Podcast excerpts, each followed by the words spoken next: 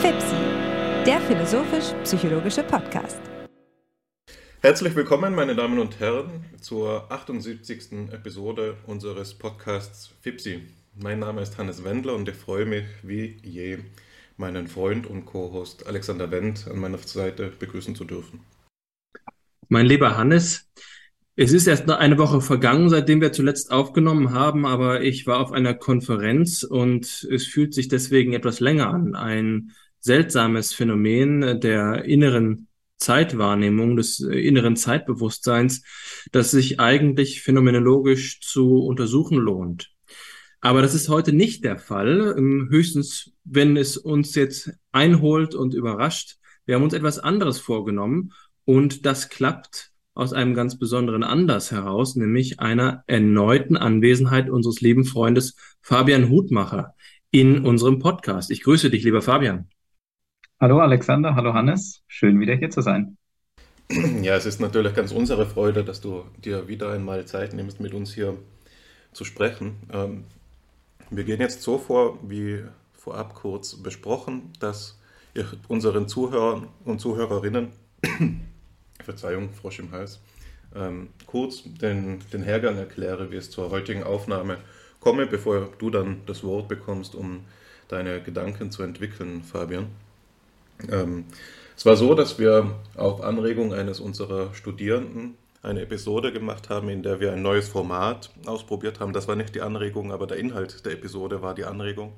Das Format war Fipsi liest und Fipsi liest bedeutet, dass Alexander und ich uns Texte äh, aus der psychologischen und philosophischen Literatur oder den angrenzenden Fächern vornehmen und hier bei Fipsi ja, auseinandernehmen kann man nicht sagen, aber diskutieren und vorstellen auch. Ne? Also es geht auch darum, Positionen sichtbar zu machen. Und ein, eine dieser Positionen, die eben für uns reizvoll war, ähm, war die von Dan McAdams, der einer der großen Persönlichkeitspsychologen der Gegenwart ist. Und da haben wir einen älteren Aufsatz von McAdams diskutiert, in dem er ähm, verhandelt, was es denn bedeutet, andere Personen zu verstehen.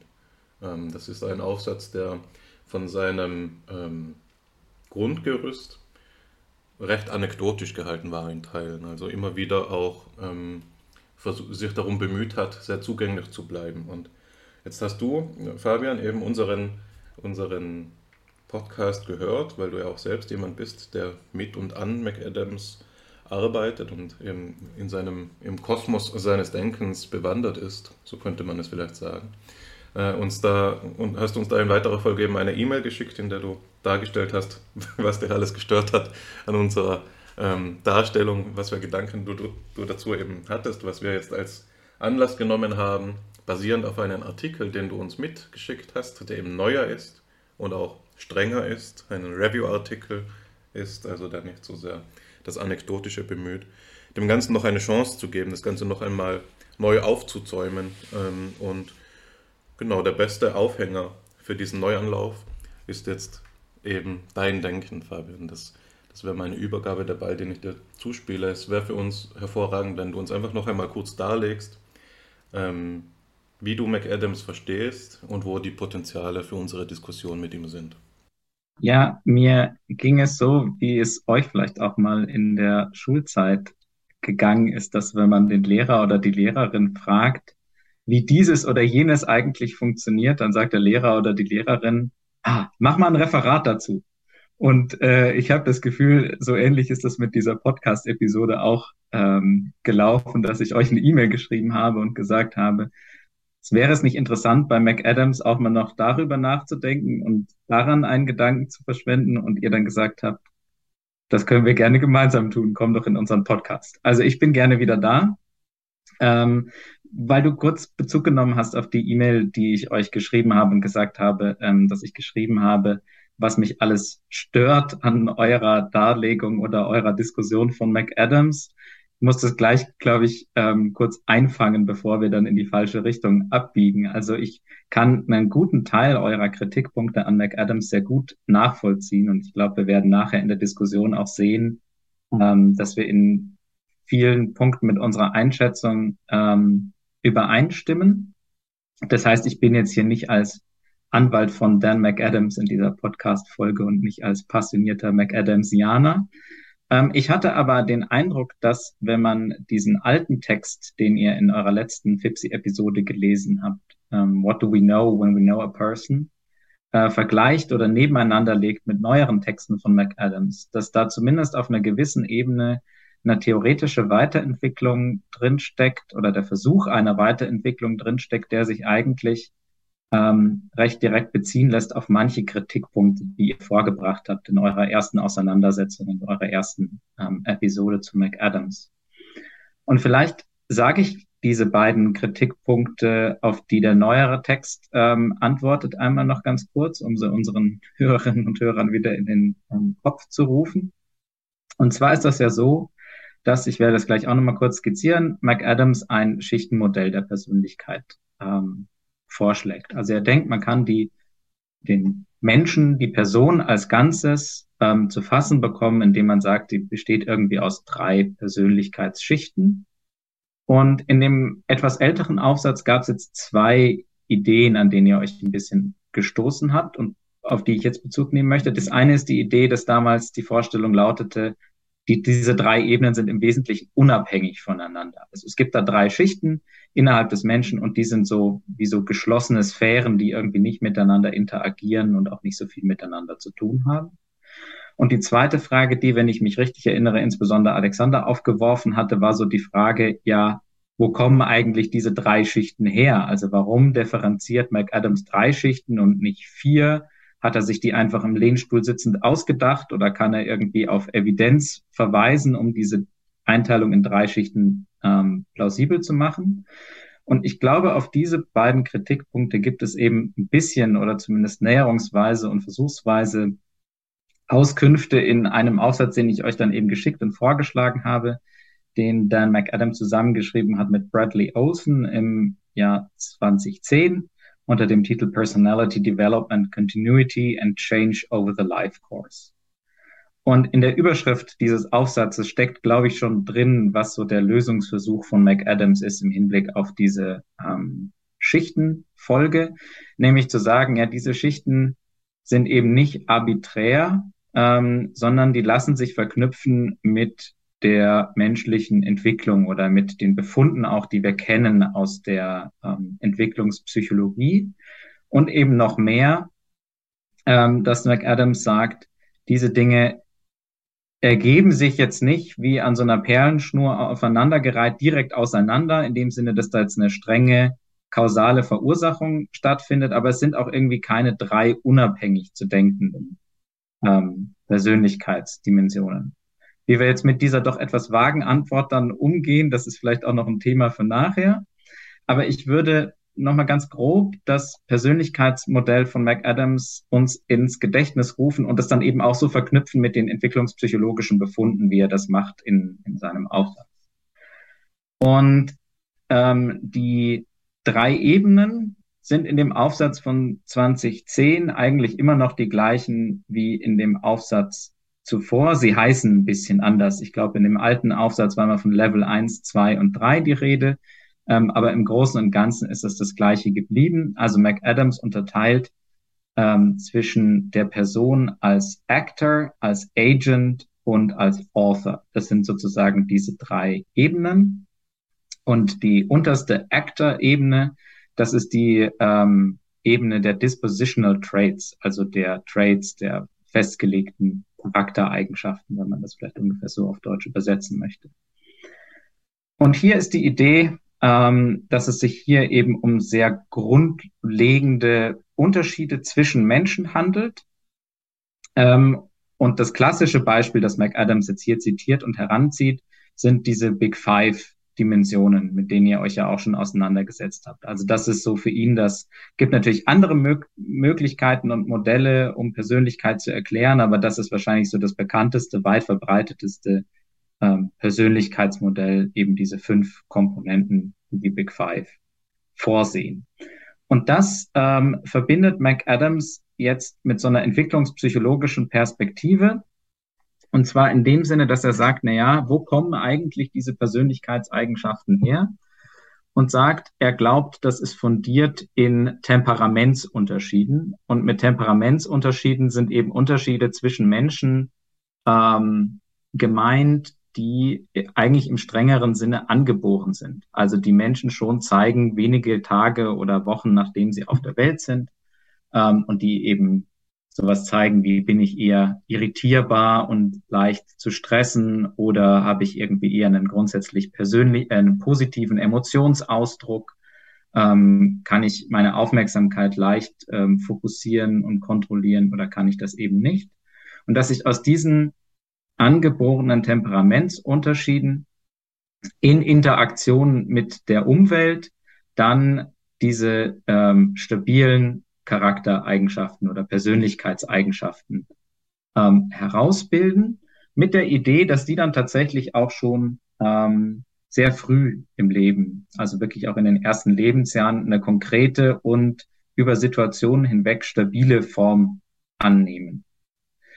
Ich nehme vielleicht noch an der Stelle einen Gedanken mit hinzu, weil was sich natürlich die Frage stellt, ist, wie entwickelt sich das ähm, über die Lebensspanne hinweg? Und da sagt McAdams, man kann eigentlich zwei Fragen sich stellen. Also ähm, wenn ich jetzt eine, alle Personen, die im Jahr X geboren sind, nebeneinander halte und die dann über Jahrzehnte hinweg verfolge, dann kann ich mir einerseits die Frage stellen, wie bewegt sich diese Kohorte als Ganzes? Also werden Menschen zum Beispiel im Laufe ihres Lebens irgendwie mal extrovertierter und dann wieder introvertiert? Und die andere Frage, die ich mir stellen kann, ist, was macht die einzelne Person? Also innerhalb dieser Kohorte verändert die Person ihre Rangposition, wenn man so möchte, und ähm, oder bleibt das sozusagen alles stabil? Die Personen, die zum Zeitpunkt X besonders extrovertiert waren, die sind dann auch zum Zeitpunkt X plus eins besonders extrovertiert und das bleibt im Großen und Ganzen gleich. Vielleicht müssen wir jetzt nicht auf die Antworten eingehen, die ähm, McAdams da so ähm, ausbreitet. Aber das sind sozusagen die großen entwicklungspsychologischen Fragen, die ja auf dieser Ebene ähm, angesiedelt sind. Und die These ist jetzt, dass eben im weiteren Verlauf des eben Lebens noch zwei weitere Ebenen mit dazukommen. Ähm, die zweite ist dann die Ebene der Person as Agent. Ähm, da geht es dann um das, was McAdams Characteristic Adaptations nennt und wo er meint, da geht es hauptsächlich um unterschiedliche motivationale Zustände und, und Zielorientierungen. Und da ist die Idee, dass wir, wenn wir entdecken, dass wir ähm, intentional handelnde Wesen sein können und wenn wir auch feststellen, dass andere Menschen auch Gedanken haben, also wenn wir sozusagen das ausbilden, was man gemeinhin als Theory of Mind bezeichnet, dass wir dann so anfangen, ähm, tastend in die Welt hinein ähm, zu handeln und zu schauen, welche Handlungen unseren Zwecken dienen, mit welchen Handlungen wir unsere Ziele erreichen können und so weiter und so fort. Und das dann im Alter von sieben oder acht Jahren, das ist für McAdams da so die, die, die ungefähr anzugebende Wasserscheide, ähm, dass wir da ähm, diese zweite Ebene der Persönlichkeit herauszubilden und zu konkretisieren und zu stabilisieren beginnen. Also dass wir bestimmte ähm, Ziele haben, die wir im Leben verfolgen, dass wir bestimmte Dinge haben, die uns antreiben und motivieren und uns zum Handeln anleiten.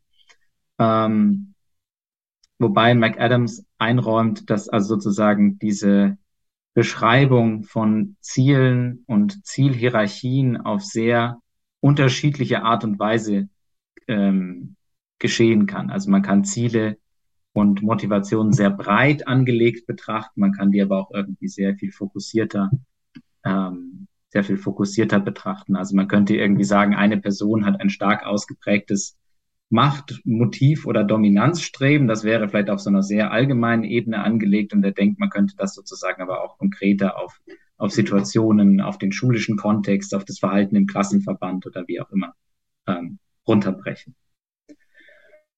Und was dann, so die These bei McAdams noch hinzukommt, ist eine dritte Ebene, nämlich die der Ebene der Person as, as Author, also eine Ebene, auf der ich anfange, meine Lebensgeschichte als Geschichte zu verstehen, ähm, als Geschichte zu erzählen und als eine Geschichte zu erzählen, die meinem Leben eine gewisse Einheit verleiht, die meinem Leben Sinn verleiht, Struktur verleiht.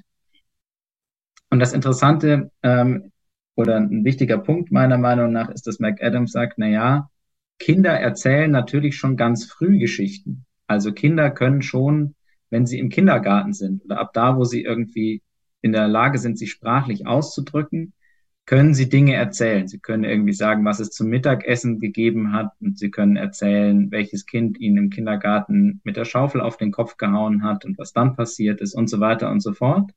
Aber die Idee ist, dass das alles noch so Protoformen von Identität sind, sondern dass das, was dann wirklich die narrative Identität ausmacht, die laut McAdams Menschen ebenso in, in ihrer Jugendzeit dann zu entwickeln beginnen, ist zum einen, ähm, er greift da auf, auf ein Paper von Habermas und Black zurück, ähm, kausale und thematische Kohärenz. Also kausale Kohärenz sozusagen, dass ich ähm, nicht nur erzähle, erst ist das passiert und dann ist das passiert und dann ist das passiert und dann ist das passiert, sondern dass ich sozusagen kausale Verknüpfungen angeben kann ähm, für die Dinge, die passiert sind, sagen kann, warum sich irgendwas über die Zeit in meinem Leben wie entwickelt hat.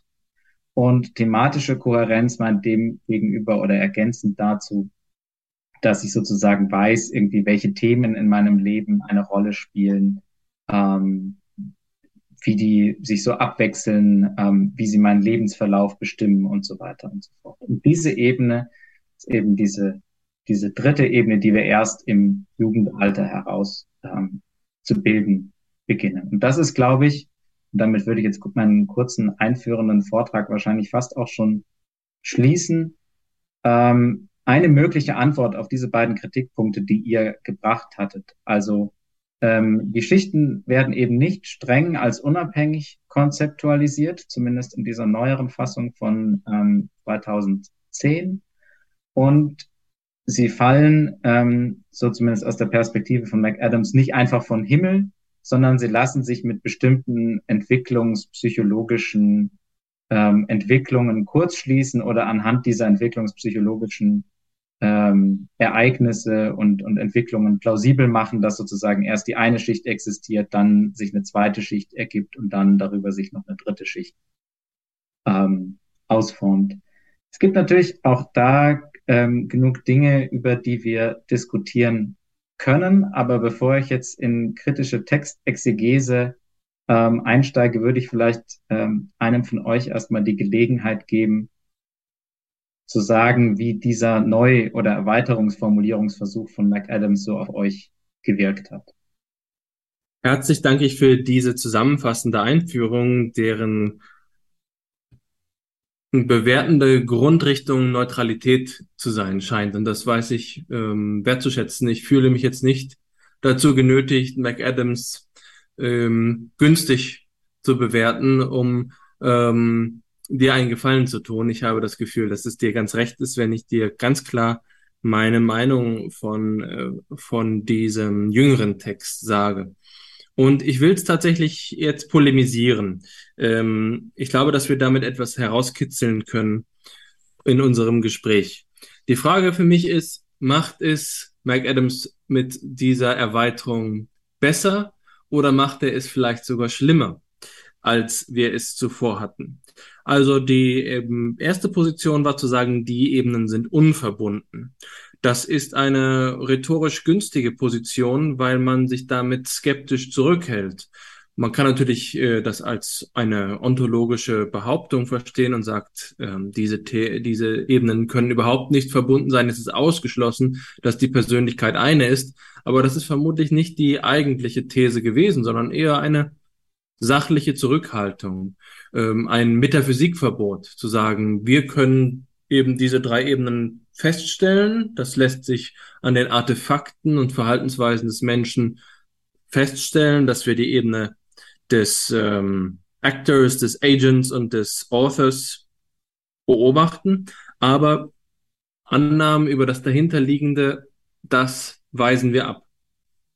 Und das weisen wir vielleicht auch mit gutem Grund ab, denn die Geschichte der Psychologie hat ja auch wenn McAdams eine gewisse Geschichtsvergessenheit reflektiert in seinem Text, ähm, zahlreiche Versuche von Ebenenmodellen oder Stufenmodellen bereits hervorgebracht. Und da will ich einfach mal die ähm, sogenannte Ganzheitspsychologie, die Leipziger Schule, die zweite Leipziger Schule in Erinnerung bringen, über die, ich glaube, das hatte ich einmal im Rahmen von FIPSI auch erwähnt, Karl Friedrich Gaumann einmal in einem schönen biografischen Gespräch berichtet hat, dass es zu dieser Zeit so war, dass man sich unter Psychologinnen und Psychologen erst einmal gefragt hat, und was sind denn ihre Schichten?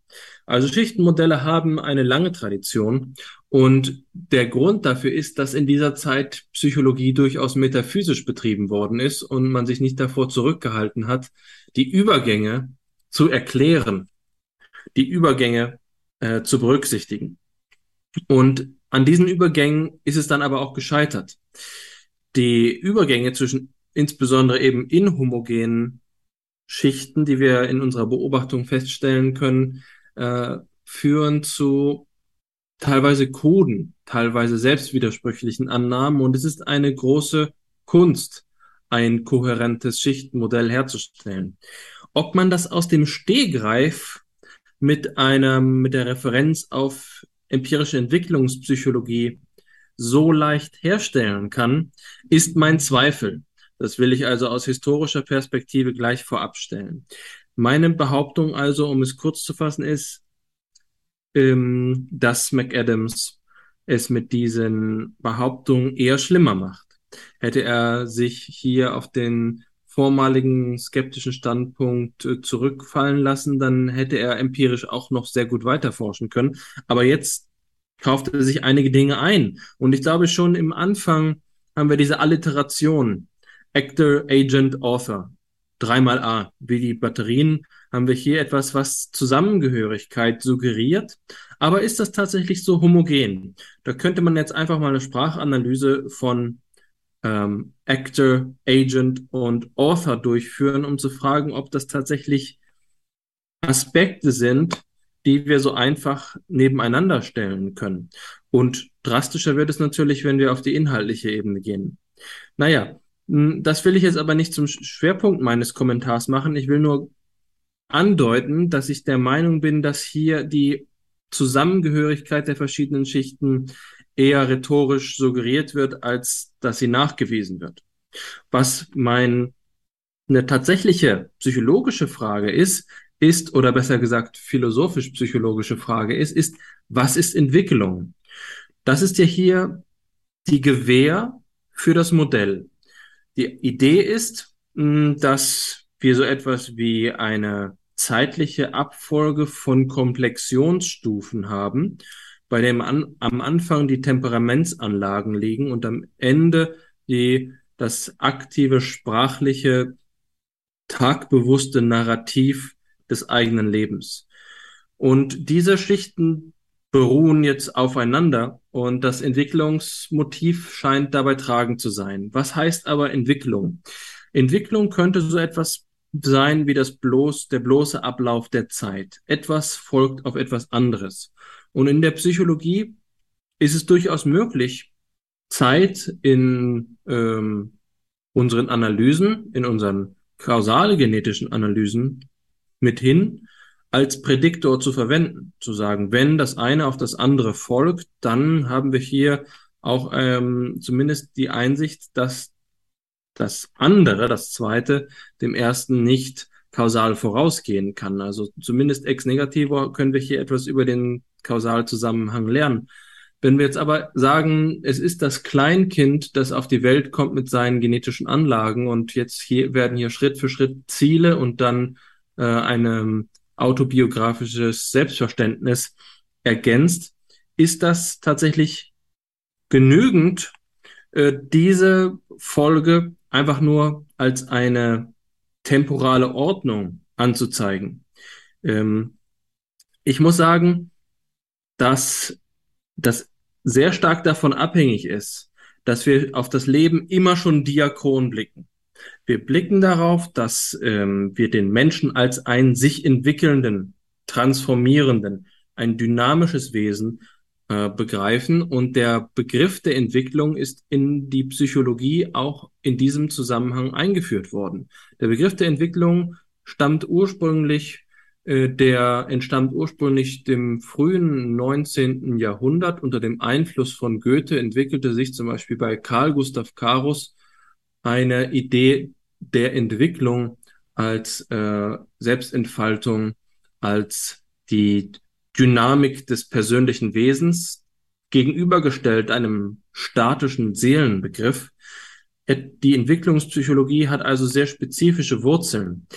Aber man muss schon artikulieren, was es mit der Zeit in der Entwicklung auf sich hat, was hier den Übergang markiert.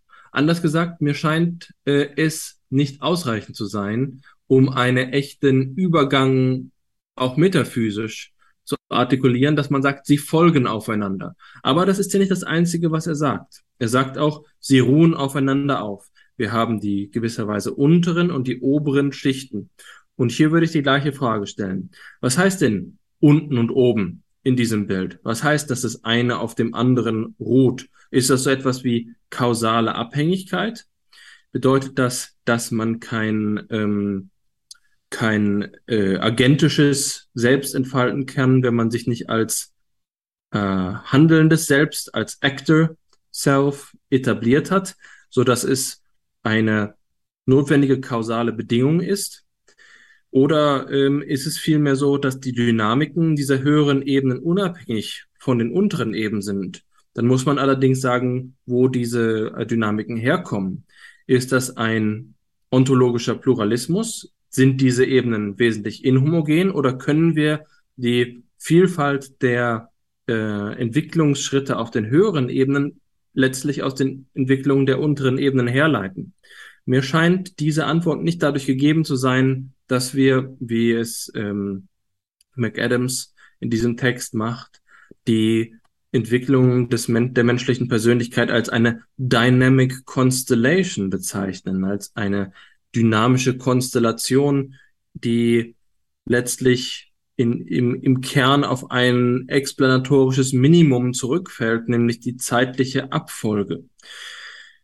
Wenn wir einmal von der zeitlichen Abfolge absehen und uns einfach nur fragen, wie kann es sein, dass diese zeitliche Abfolge eine Veränderung der Persönlichkeitsstruktur bedeutet, begeben wir uns in das eigentliche Fahrwasser der Frage, wenn ihr mich fragt. Also, man könnte sagen, wir nehmen ein Kleinkind, sagen wir mal Kaspar Hauser.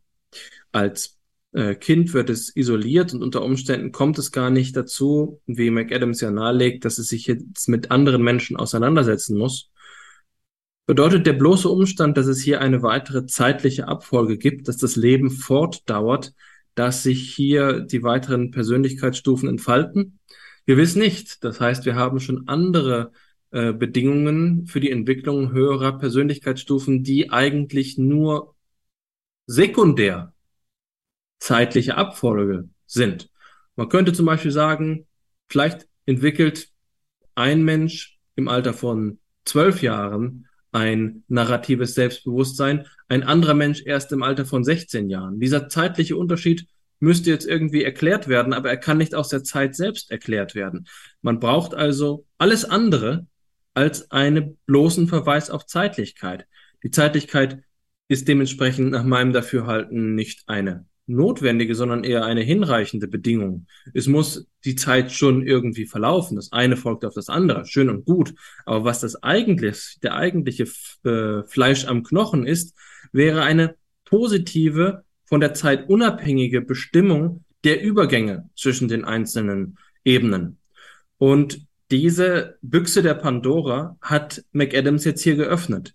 Er sagt nicht, er hält sich methodologisch zurück, bezieht sich auf einen skeptischen Standpunkt, auf dem er über die Übergänge nicht sprechen möchte, so wie das noch im ersten Aufsatz der Fall ist. Nein, er sagt, es gibt hier jetzt dynamische Konstellation, es gibt eine zeitliche Abfolge und es gibt ein Oben und Unten zwischen den Schichten.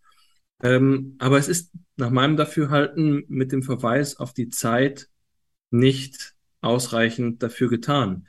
Äh, die eigentlichen Problematiken finden wir dort, und das hast du schön beschrieben, Fabian, äh, wenn wir über Temperament und Eigenschaft sprechen. Da haben wir ja auf der ersten Ebene bereits schon Übergänge, die, ähm, die McAdams eigentlich ebenso problematisieren müsste. Hier könnte man ja sagen, wir haben die genetische Anlage als erste Ebene und jetzt haben wir das gewaltige psychologische ähm, Nature-Nurture-Problem, was innerhalb der ersten Ebene schon zwei Unterebenen ausdifferenzieren müsste, nämlich zwischen ähm, Temperament und äh, Eigenschaft. Dieser Übergang allein ist etwas, über das man schon ganze Bücher füllen kann. Ähm, ihr seht, wohin meine Argumentation geht. Das wiederholt sich zwischen allen anderen beteiligten Ebenen wieder und wir können uns vermutlich auf jeder weiteren Ebene auch fragen, ob es nicht wiederum Unterstufen gibt.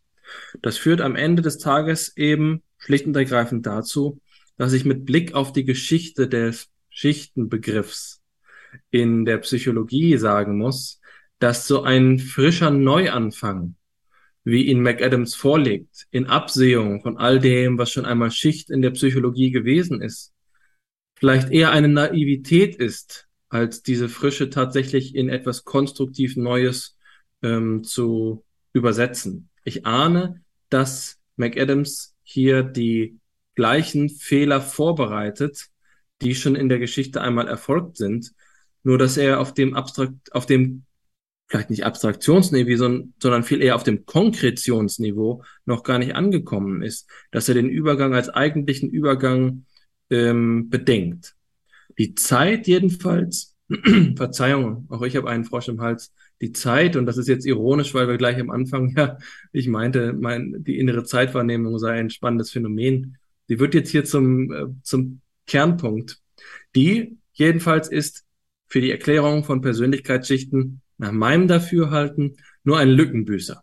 Es stellt mich nicht zufrieden, äh, wenn ich das Wort dynamisch oder Entwicklung, Development lese, ohne dass dabei erklärt wird, was die Transformation tatsächlich ist, die dort stattfindet. Es braucht nicht so einen abstrakten ähm, Transformationsbegriff wie das Dynamische, das Zeitliche, das Temporale, das äh, Chronologische oder Diachrone, sondern es äh, bedarf einer ähm, Darstellung dessen, zum Beispiel der Mechanismen, die in der Zeit dann ablaufen, um äh, den Übergang, Übergängen tatsächlich konkret auf die Spuren zu kommen. Nun gut, wie gesagt, ich habe ähm, Polemik versprochen. Hier habt ihr sie. Ich hoffe, äh, dass ähm, ich das überzeichne. Ich hoffe, dass man McAdams jetzt gegen meine äh, äh eilfertige Polemik mh, hm, noch retten kann ähm, und die Wahrheit hier nicht darin liegt, dass er die Büchse der Pandora geöffnet hat, nämlich ähm, die Schichtenmodelle der 30er, 40er und 50er Jahre zu wiederholen. Aber die Frage lohnt es sich zu stellen. Hm, was denkt ihr dazu? Ja, ich kann gerne noch mal kurz ähm, anknüpfen, wahrscheinlich mit 80 bis 85 Prozent Zustimmung, aber ähm, einigen Abweichungen in den Details.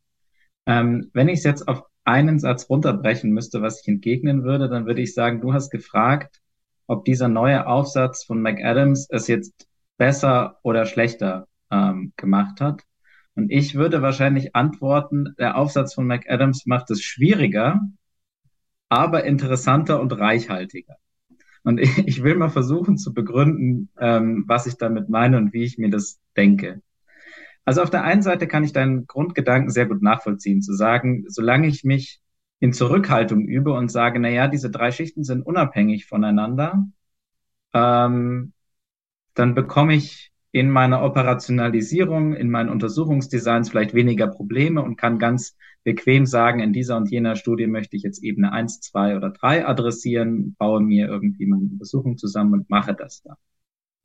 Ich glaube jetzt gerade aber vor dem Hintergrund, ähm, den ihr ja auch kritisch diskutiert habt, dass McAdams sagt, ja, ich will irgendwie hier aber nicht nur, eigentlich nicht nur vielleicht eine Operationalisierung in die Hand bekommen, sondern eben die Person als Ganzes beschreiben.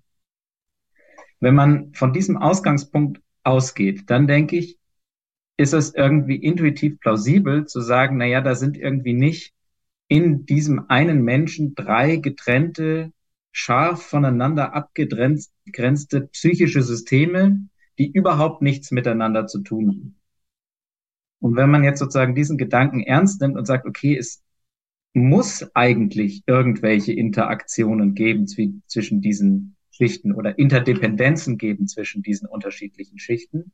Und das akzeptieren wir jetzt mal und dann schauen wir, wo wir damit hinkommen. Dann glaube ich, kauft man sich eine ganze Menge an Schwierigkeiten und potenziellen Problemen ähm, ein, aber man hat vielleicht auch dadurch erst die Möglichkeit, überhaupt irgendwo an einen Punkt zu gelangen, an dem man dann richtig ähm, sinnvolle Aussagen tätigen, tätigen kann. Ähm, wo ich jetzt mitgehe, ist, dass in diesem Aufsatz selber diese befriedigende Antwort so nicht geliefert wird. Also ich habe mir hier ein kurzes Zitat aufgeschrieben, das ich mal vorlese, weil das da ganz gut zum Ausdruck kommt, wie ich finde. Da heißt es, Stories are layered over goals, which are layered over traits. Das ist das, was wir schon kennen. Und dann geht's weiter. It is expected, nonetheless, that dispositional traits, characteristic adaptations, and narrative identity should relate to each other in complex, meaningful and perhaps predictable ways. Perhaps habe ich jetzt betont, ist nicht kursiv gesetzt im Original. Um, for after all, this is all about the development of a whole person. Und ich glaube, dass McAdams da irgendwie auf einer richtigen und guten Spur unterwegs ist, aber dass natürlich, also hinter den Adjektiven complex, meaningful and predictable sich ganze Universen ähm, verbergen, auch an der große Interpretationsarbeit an entwicklungspsychologischen Befunden sich verbergen würde, ähm, die dieser Aufsatz wahrscheinlich weder einholen kann noch einholen will. Dafür sind natürlich auch irgendwie die 20 Seiten zu begrenzt. Aber ich, also ich sehe durchaus den, den Ansatz für Kritik zu sagen, ja, ähm, es klingt natürlich schön, wenn man sagen kann, ja, da gibt's irgendwie komplexe Interaktionen oder die Dinge hängen voneinander ab, aber dann müsste man natürlich genauer sagen, wie sie voneinander abhängen und worin genau die Komplexität besteht und so weiter und so fort. Und das wird, glaube ich, in dem, ähm, in dem Aufsatz nicht vollumfänglich geleistet. Ein Gedanken oder ein Punkt, den ich interessant finde und anschlussfähig finde, der dort diskutiert wird, an deinen Gedanken der Entwicklung, es gibt in dem Aufsatz einen Kasten, in dem es um die Frage geht, ja, wie wirkt jetzt eigentlich Kultur auf ähm, diese drei Ebenen? Und da ist es auch so, dass, glaube ich, mehr implizit als explizit so ein paar Unterscheidungen ähm, verhandelt werden. Da so die Frage, ja, wie ist das denn jetzt bei diesen unterschiedlichen Ebenen, Actor, Agent, Author? Und bei McAdams ist die These ja bei irgendwie scheinen diese Actor-Ebene, diese Traits, das scheint irgendwie vielleicht relativ kulturell universell zu sein, also irgendwie hardwired, wenn man es mal so ausdrücken will. Also was da vielleicht variieren kann, so stellt er in den Raum, ist, wie bestimmte Traits ausgedrückt werden, also dass sich irgendwie Extraversion sich in der einen Kultur anders in Verhalten auswirkt ähm, als, als in einer anderen Kultur. Das Konstrukt sei aber sozusagen vielleicht das gleiche. Und dann sagt er, die etwas schwierige Frage ist, ist ähm, jetzt die Frage, ob sozusagen bestimmte Kulturen auch noch bestimmte Traits insgesamt stärker ausbilden. Da ist er eher so ein bisschen zurückhaltend, aber es klingt eher so, als würde er denken, die Rolle von Kultur ist in diesem Bereich relativ begrenzt. Also es sei das sozusagen irgendwas, was im menschlichen Entwicklungsverlauf als solchem sozusagen schon drin steckt also einfach praktisch durch die Entfaltung der Zeit bildet man, dadurch, dass man ein Mensch ist und man interagiert mit anderen Menschen, bilden sich automatisch diese Traits heraus. Während es bei den anderen Ebenen, glaube ich, von McAdams aus nicht so eng gedacht ist, diese Verknüpfung. Also er sagt das dann auch. Also es fängt schon an bei den Goals, wo ich dann irgendwie merke, naja, welche Ziele, welche Motivationen werden in der Gesellschaft, in der ich lebe, in dem sozialen Umfeld, in dem ich lebe, irgendwie als akzeptabel gedacht und dann bilde ich die vielleicht stärker aus als, als andere. Also das ist irgendwie stärker kulturell kontingent. Und dann noch stärker kulturell kontingent ähm, ist die Frage, was, wie ich Lebensgeschichten erzähle und was dann als gute Lebensgeschichte gilt. So, das ist jetzt auch wieder keine Lösung dieses Kritikpunktes, den du da vorgeschlagen hast. Also zu sagen, ja, wie ist jetzt Entwicklung gemeint? Ist einfach das reine Vergehen der Zeit gemeint oder ist die Idee gemeint, dass ich irgendwelche Anlagen in mir habe, die ich dann irgendwie systematisch entfalte oder entfalten sollte, ähm, vielleicht sogar? Sondern irgendwie habe ich den Eindruck, dass in, also auch da wäre, glaube ich, noch Vertiefungspotenzial und Vertiefungsbedarf, weil es eben ich den Eindruck habe, dass gerade an diesem kulturellen Beispiel, man sieht, dass McAdams unterschiedliche, also unter der Überschrift Entwicklung unterschiedliche Entwicklungsbegriffe hat. Also es gibt, er scheint Komponenten im, im Blick oder im Auge zu haben, bei denen er sich denkt, das entfaltet sich sozusagen automatisch, weil es so in der menschlichen Natur angelegt ist. Und es gibt irgendwie Dinge, die entfalten sich nur vielleicht. Also es gibt auch in dem Aufsatz so Hinweise darauf, dass die Lebensgeschichte in unseren westlichen individuellen Gesellschaften eine besondere Rolle spielen und eine besondere Ausformung annehmen, wo drin irgendwie auch der Gedanke steckt, ja, vielleicht könnte es auch andere Gesellschaften geben, in denen das nicht so ähm, aussieht. Was einen dann aber natürlich zu der großen Frage wieder zurückbringt, was ist denn jetzt mit diesen drei Schichten?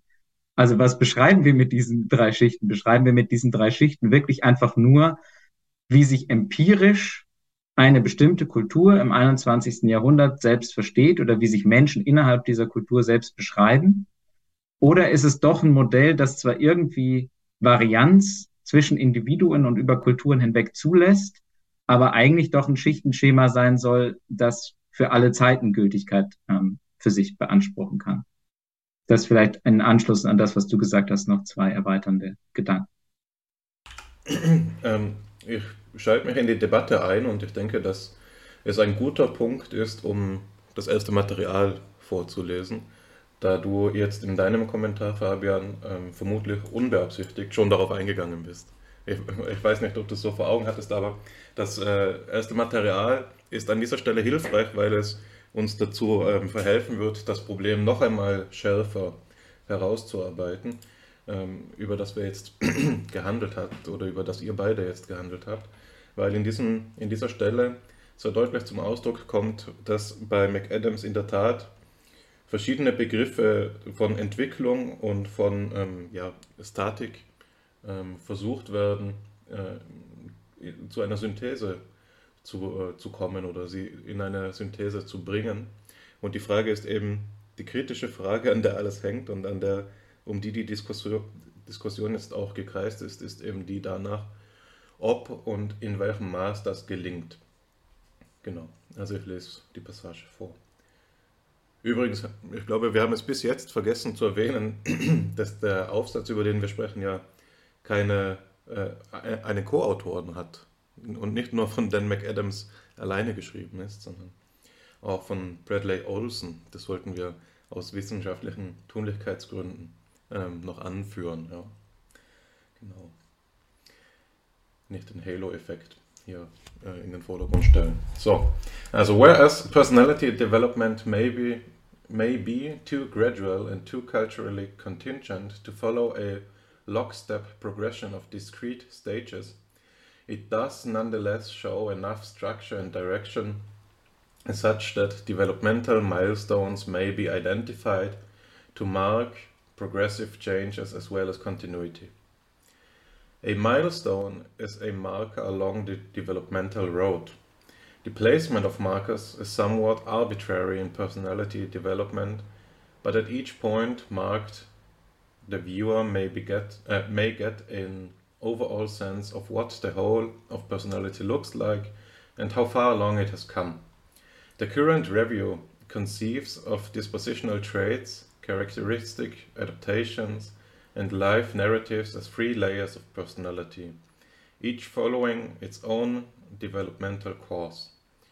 Traits emerge first as broad individual differences in temperament exhibited by social actors.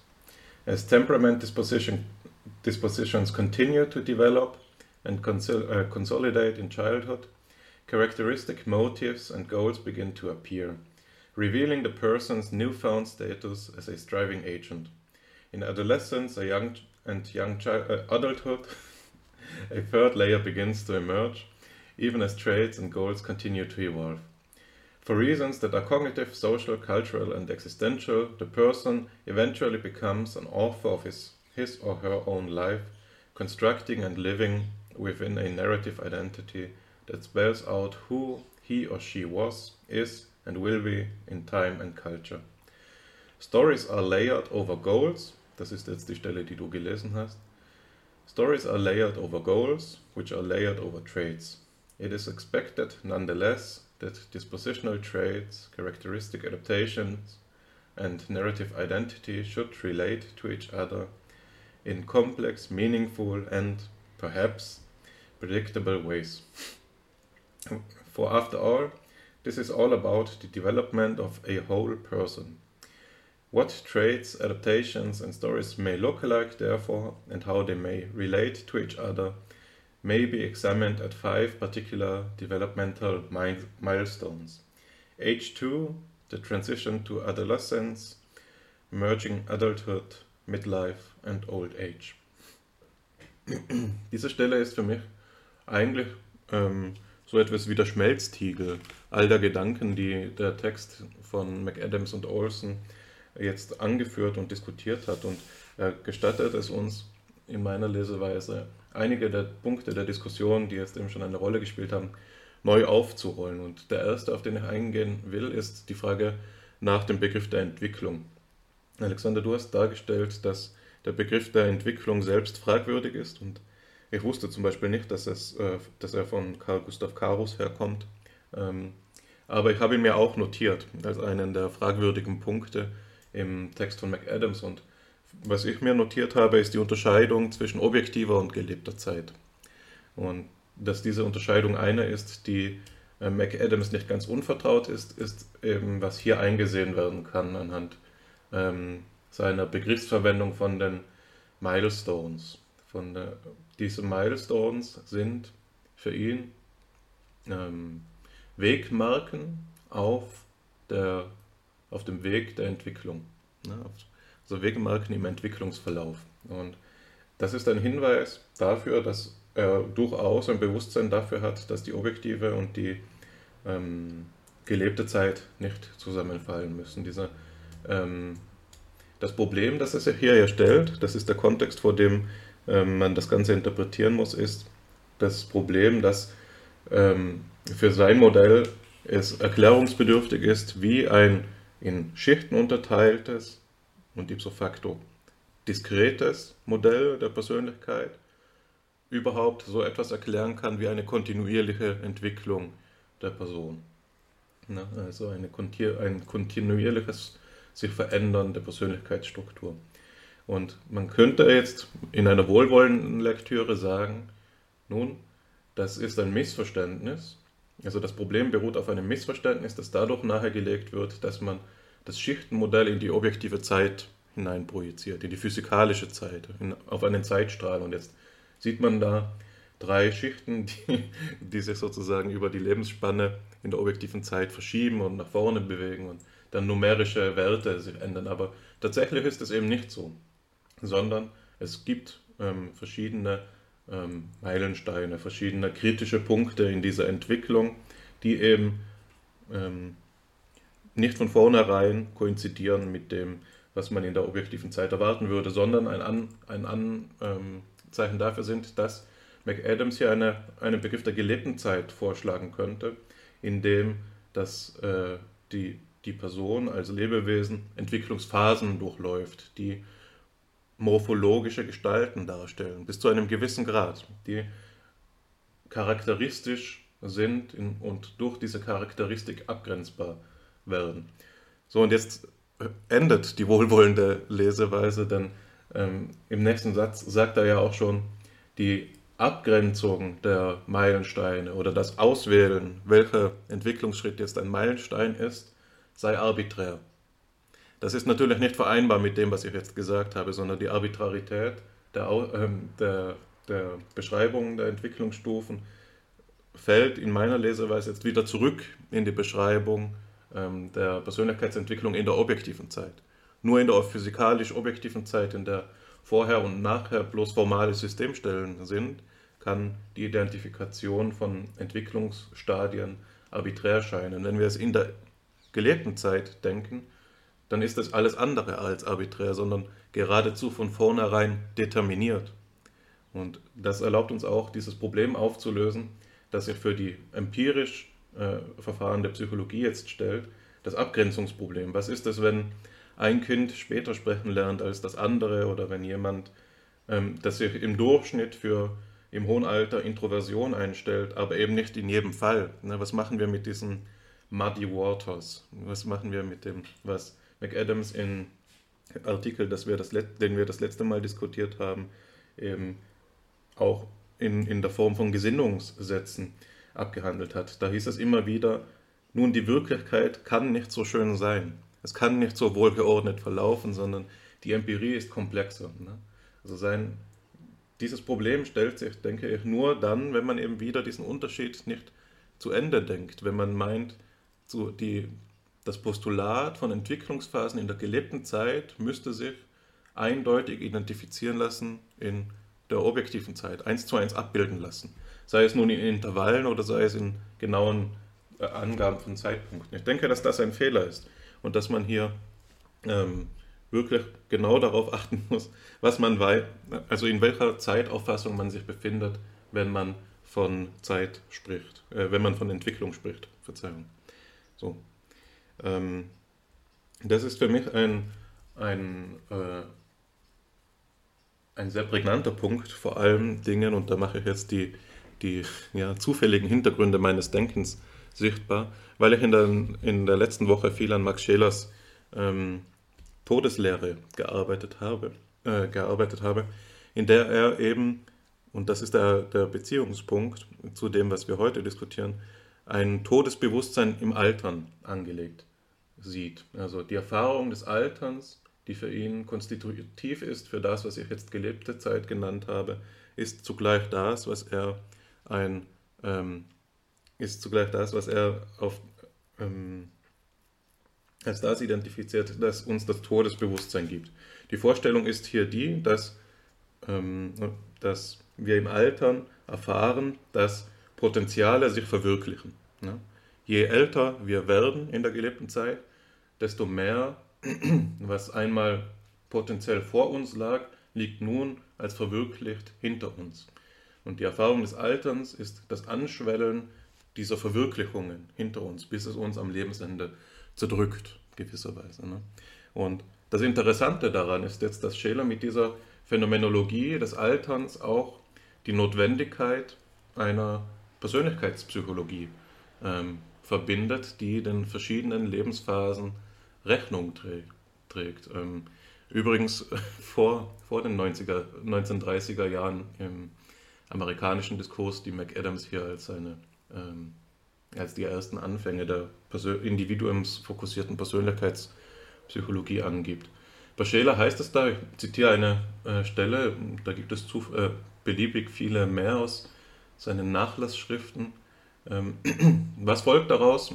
Das ist die Frage, die sich stellt, wenn wir sagen, das Seelenleben und seine Entwicklung können nicht in einer objektiven Zeit, die quasi kausal strukturiert ist, beschreiben, Daraus äh, folgt, dass diese Reihe ausgezeichnete qualitativ strukturelle Phasen besitzt, in denen sich je die ganze Konstitution des Seelenlebens wandelt und darum auch jede einzelne Erscheinung und alle Gesetze der Erscheinung, zum Beispiel die der Pubertät. Wir brauchen also den Begriff der Schichten. Und dann fragt er, was folgt hieraus? Dieselbe Reizerfahrung wirkt zu verschiedenen Zeiten seiner Lebensdauer niemals auf die gleiche auf einen, äh, auf einen psychischen Organismus, auch wenn die Organismen genau dieselben Reizerfahrungen gehabt hätten.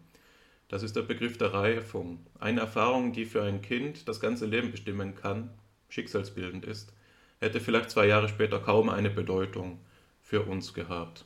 Und das ist für ihn der positive Mehrwert der ähm, freudschen Psychologie, der Kindheitseindrücke. Also was Scheler hier vorschlägt, ist eben auch etwas, das für die Psychologie ähm, ein fruchtbarer Ansatzpunkt ist, der sagt, dann, wenn wir, wir können den, ähm, den Begriff der gelebten Zeit in die empirische Psychologie so übersetzen, dass wir diese ähm, Reizverarbeitungen ähm, betrachten und eben hier anerkennen, dass derselbe Reiz nicht immer gleich erlebt wird. Ne? Also es ist so, dass es für, sagen wir, ein lautes Geräusch für sehr junge Kinder ähm, Schreck erzeugt, wohingegen es für ältere Kinder schon nicht mehr so sein muss. Und anhand dieser Unterschiede in der Verarbeitung, sagt Scheler, haben, können wir Hinweise darauf ziehen, dass Entwicklungsphasen durchschritten wurden. Ne? Die, die Auffassung, die dem zugrunde liegt, ist, dass das Individuum, wenn wir es als Lebewesen auffassen, gegenüber der Reizwelt, der Umwelt, ein geschlossenes System bildet. Und diese, diese, dieser Abschluss gegenüber die Umwelt, was natürlich nicht bedeutet, dass kein Austausch zwischen Organismus und Umwelt stattfinden würde, aber dieses Abgeschlossensein ist die Voraussetzung dafür, dass überhaupt Entwicklung in der gelebten Zeit stattfinden kann. Nur dadurch, dass das, der Organismus sein eigenes Milieu bildet, ähm, ist er dazu in der Lage, diese, diese eigene Zeitdimension zu konstituieren. Und Scheler verbindet, diese Aufsätze sind wirklich eigentlich ähm, ja, sehr anschlussfähig, nicht nur insofern ähm, er sie selbst auf die empirische Biologie und Psychologie seiner Zeit bezieht, sondern eben auch insofern wir hier gewisse Konvergenzpunkte mit dem finden, was wir bei McAdams und Olson vorgestellt finden. Ein Beispiel, das Scheler aus seinem ähm, Begriff des Alterns und dieser Verwirklichung von Potenzialen ableitet, ist eben eine Psychologie des Kreisenalters. Und da sagt er, dass es aufgrund dieser Verwirklichung von Potenzialen aus mit phänomenologischer, das heißt wesensgesetzlicher Notwendigkeit, so, so spricht Scheler immer sehr selbstbewusst, so sein muss, dass dem Greisenalter, so wie Windelband es immer schon gesagt hat, der Determinismus näher liegt als die Freiheitslehre. Das ist, weil Alter geradezu dadurch ausgezeichnet werden kann, dass man determinierter ist, dass man als Lebewesen nicht mehr dieselben Potenziale hat. Das übersetzt sich in eine gewisse äh, Weltanschauung. Und Scheler führt das noch weiter aus. Er nennt die Introversion und den Geiz, also den gesteigerten Besitztrieb, auch noch als typische Erscheinungen des Greisenalters. So. Das habe ich jetzt bewusst so gewählt, weil ich weiß, Fabian, dass du dich störst an einer Auffassung, die McAdams über das Greisenalter ja selbst ähm, hier ins Feld geführt hat. Und das war ähm, die Auffassung, dass das höchste Alter immer auch mit defizitär aufgefasst werden muss. Insofern als das Beispiel, das er gibt, ist ähm, die Demenz. Er sagt da, wenn wir im hohen Alter dement werden und dadurch die Fähigkeit verlieren, ähm, dadurch die Fähigkeit verlieren, Geschichten zu erzählen, dann fällt eben diese Dimension der Persönlichkeit hinfort. Und im Rückschluss, das sagt er dann nicht mehr, aber im Rückschluss wissen wir als Lesende natürlich, dass wir jetzt sofort die Frage stellen müssen, sind es dann noch Personen? Wenn sein Modell der Persönlichkeit sagt, Persönlichkeit konstituiert sich durch diese drei Ebenen, was ist dann mit Individuen, die nur zwei der drei Schichten aufweisen? Was ist mit Individuen, die keine Geschichten erzählen können? Da haben wir natürlich ein, ein Problem. Ähm, genau. Jetzt habe ich, jetzt habe ich äh, viel gesagt. Ich möchte dir jetzt das Wort übergeben, nur noch anmerken, dass ich eines der Grundprobleme ganz vergessen habe, auf das ich zu sprechen kommen wollte. Das war das Problem, dass es natürlich, ähm, dass wir noch einmal reflektieren sollten, aber das überlasse ich jetzt euch, wie sehr es ihm denn gelingt, den diskreten Ansatz einer statischen Persönlichkeitsstruktur in Schichten mit dem kontinuierlichen Ansatz ähm, einer Entwicklung in der gelebten Zeit oder eben mit seinem Milestones-Modell in, in, zur Eintracht zu bringen. Also das würde mich nur äh, reizen zu erfahren, wie ihr das seht. Genau. Mal bis zu diesem Punkt. Ja, Hannes, nachdem du mir den Ball schon so formschön auf den Elfmeterpunkt gelegt hast, will ich jetzt versuchen, ihn ähm, schön stilecht zu verwandeln. Ähm, ich knüpfe an an die Demenzbemerkung, die du gemacht hast. Alexander hatte auch schon angemerkt, dass er ganz viele Dinge zu sagen hätte. Ähm, und das darf er dann ja noch auch gleich tun. Aber ich finde dieses Demenzbeispiel ähm, oder die Art und Weise, wie McAdams über das hohe Lebensalter des Menschen beziehungsweise demenzielle Erkrankungen spricht, tatsächlich sehr interessant und auch nochmal ein Vehikel, anhand dessen man gut ein Problem deutlich machen kann, das ich in dem Grundansatz von McAdams sehe oder warum ich zumindest glaube, dass dieser Grundansatz ähm, ergänzungsbedürftig ist. Also vielleicht ganz kurz für den Kontext, du hattest das schon gesagt, McAdams vertritt jetzt ein bisschen salopp formuliert die These, das Leben ist auch bis ins hohe Alter ganz schön, aber wenn es dann ins richtig, richtig hohe Alter geht, dann ähm, müssen wir doch mit ziemlich vielen Verlusten ähm, zurechtkommen, was sich dann zum Beispiel auch daran auswirkt, dass Menschen in sehr hohem Alter höhere Depressionsraten, geringere Wohlbefindensraten und so weiter ähm, haben.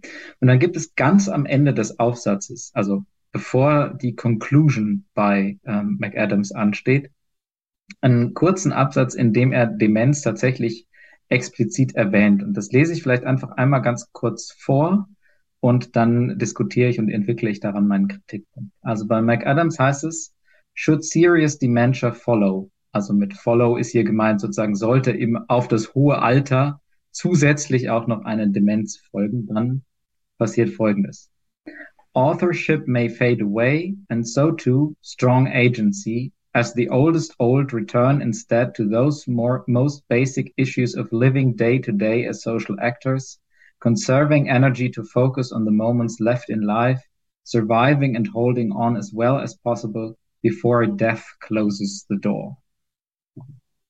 Also mit der Idee, wenn Demenz ins Spiel kommt, dann fällt, fallen nacheinander die Schichten, die man sich im Laufe seines Lebens erarbeitet hat, potenziell wieder weg. Also am gefährdetesten ist natürlich die Geschichte, die, die eben des Author-Seins, also dass ich eine narrative Identität habe, die ich mir und selbst und anderen erzählen kann. Und was aber auch fragil wird, ähm, ist sozusagen meine Motivationen, meine Ziele, so dass ich irgendwann ähm, eben nur noch eine Person bin, die von Tag zu Tag als eine soziale, handelnde Person lebt.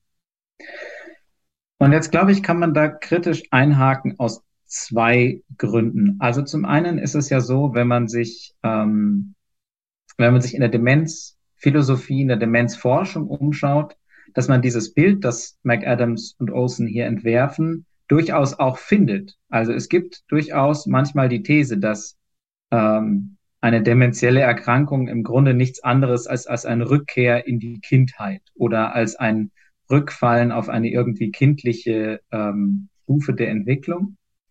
Es gibt aber eben gerade in den letzten Jahren und Jahrzehnten auch stärker werden eine gewisse Gegenbewegung, die darauf hinweist, dass man, bevor man zu solchen Schlüssen kommt, noch mal ein bisschen genauer hinschauen muss. Und ich möchte jetzt exemplarisch an der Stelle einmal kurz ähm, Thomas Fuchs nennen, der sich ja auch überlegt hat, was passiert eigentlich während einer dementiellen Erkrankung? Also fällt dann wirklich alles wieder weg? Und der ähm, kurz gesagt nein, sagt nein, in einer dementiellen Erkrankung ähm, fällt nicht alles weg, was man sozusagen auf den höheren menschlichen Ebenen bei McAdams vermuten könnte, sondern es gibt eben die Idee, dass Menschen über etwas verfügen, was Fuchs Leibgedächtnis nennt, das dann verschiedene Ebenen hat. Und wo er sagt, na ja, selbst wenn Menschen ihre ähm, Lebensgeschichte nicht mehr ähm, verbal äußern können ähm, oder nicht mehr erzählen können, was in ihrem Leben passiert. Es bleibt sozusagen ihre Lebensgeschichte in gewisser Art und Weise in ihren Körper eingeschrieben.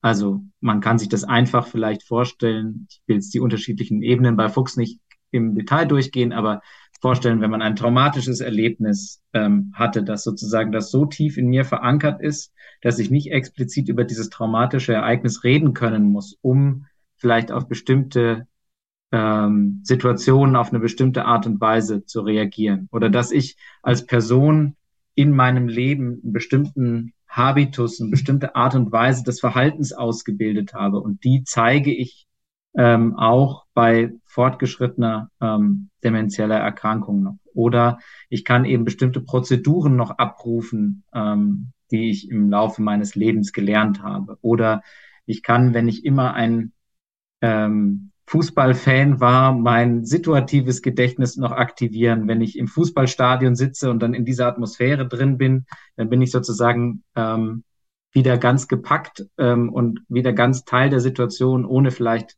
zu wissen, wie die elf oder 22 Spielerinnen und Spieler da auf dem, dem Platz heißen. Also will sagen, diese Idee, dass ähm, bei dementiellen Erkrankungen diese höheren Schichten wegfallen und sozusagen die Geschichte, die, die, ähm, die an Demenz erkrankte Person eine Person in Anführungszeichen noch ist oder eine Person, ähm, der es an lebensgeschichtlicher Tiefe fehlt und die ihre Lebensgeschichte irgendwie verloren hat, das ist eine Perspektive, die keineswegs alternativlos ist und die in zeitgenössischen ähm, Demenzforschungskontexten durchaus auch bestritten wird. Das ist sozusagen die Anmerkung im engeren Sinne zum ähm, Demenzkontext. Und ich glaube, man kann aus dieser Anmerkung im engeren Sinne noch eine weitere oder breitere ähm, Anmerkung machen. Und zwar ähm, finde ich, merkt man an dieser, an diesem Beispiel Demenz sehr gut, dass ähm, McAdams und Olson hier aus der Perspektive kognitiver Psychologen denken. Und das wird einem auch nochmal klar, wenn man aus dem Modell ein bisschen rauszoomt und sich anschaut, auf welchen Ebenen hier eigentlich Entwicklung und Persönlichkeitsentwicklung ähm, beschrieben wird. Und dann könnte man sagen, das ist eigentlich zwar durch soziale und kulturelle Einflüsse beeinflusst, mitgeformt, aber schlussendlich geht es hier um eine Ebene, wie sie eben im Rahmen der kognitiven Psychologie gut beschreibbar ist. Dagegen ist an sich ja auch nichts einzuwenden. Also die kognitive Psychologie kann ja aus ihrer Perspektive Persönlichkeit beschreiben. Ich glaube, das Problem, so würde ich das jedenfalls sehen, entsteht dann, wenn man sagt, dieses Modell, was man da abgeleitet hat, steht eben für das Ganze der Person und dann vergisst man aber vielleicht so eine zentrale Ebene wie die Leiblichkeit des Menschen, in die die Lebensgeschichte eben auch eingeschrieben ist. Und da sind wir dann, und damit schließe ich dann meine äh, kurze Ausführung, bei einem Problem, das ihr in eurer ersten Podcast-Folge zu McAdams, wenn ich das richtig erinnere, auch schon angeschnitten habt, nämlich die Frage, was soll eigentlich dieses Modell, das McAdams ähm, vorschlägt, leisten? soll es eben einfach nur ein Modell sein, das forschungspraktisches Handeln ermöglicht? Oder soll es ein Modell sein, das die menschliche Persönlichkeit als Ganzes beschreibt? Und wenn man sagt, es ist eben nicht nur ein ähm, Modell, das uns bestimmte Operationalisierung und Forschungsdesigns ermöglicht, sondern hier möchte eigentlich jemand die menschliche Person als Ganzes beschreiben, dann kann man sich fragen, wo ist denn dann so eine Dimension wie zum Beispiel die Leiblichkeit? Und dass das eben nicht nur eine Spitzfindigkeit ist, dass man sagt, ja, da fehlt noch irgendwas und dann sagt eine, ja, okay, dann kleistern wir das halt noch schnell hinzu, sondern dass das ein ganz zentrales Element ist, ähm, das auch zu Schwierigkeiten führt. Das sieht man eben, finde ich, an dem Beispiel Demenz. Also das aus dem etwas eingeschränkten Blickwinkel, der dann vorherrscht, ein Blickwinkel auf dementielle Erkrankungen ähm, wird, der auch so aus der Perspektive der zeitgenössischen Forschung eher als eingeschränkt zu bezeichnen ist, ähm, aus meiner Sicht. Von dem her halte ich das tatsächlich auch nicht für eine Kleinigkeit, sondern für eine ganz zentrale Schwierigkeit oder Problematik ähm, innerhalb des Textes. Genau. Ich weiß nicht, ich habe den Ball auf jeden Fall Richtung Tor befördert. Ob er drin ist, das könnt ihr dann entscheiden. Aber ich würde auf jeden Fall mal an Alexander das Wort weitergeben. Also, ähm, ob es jetzt 1 zu 0 äh, gegen McAdams steht oder äh, 2 zu 1, wir können den Vorsprung ähm, gerne ausbauen. Ähm, ich bin mir noch nicht ganz sicher, ob wir uns geeinigt haben, welches, welchen Sport wir treiben, aber ein Tor gibt es.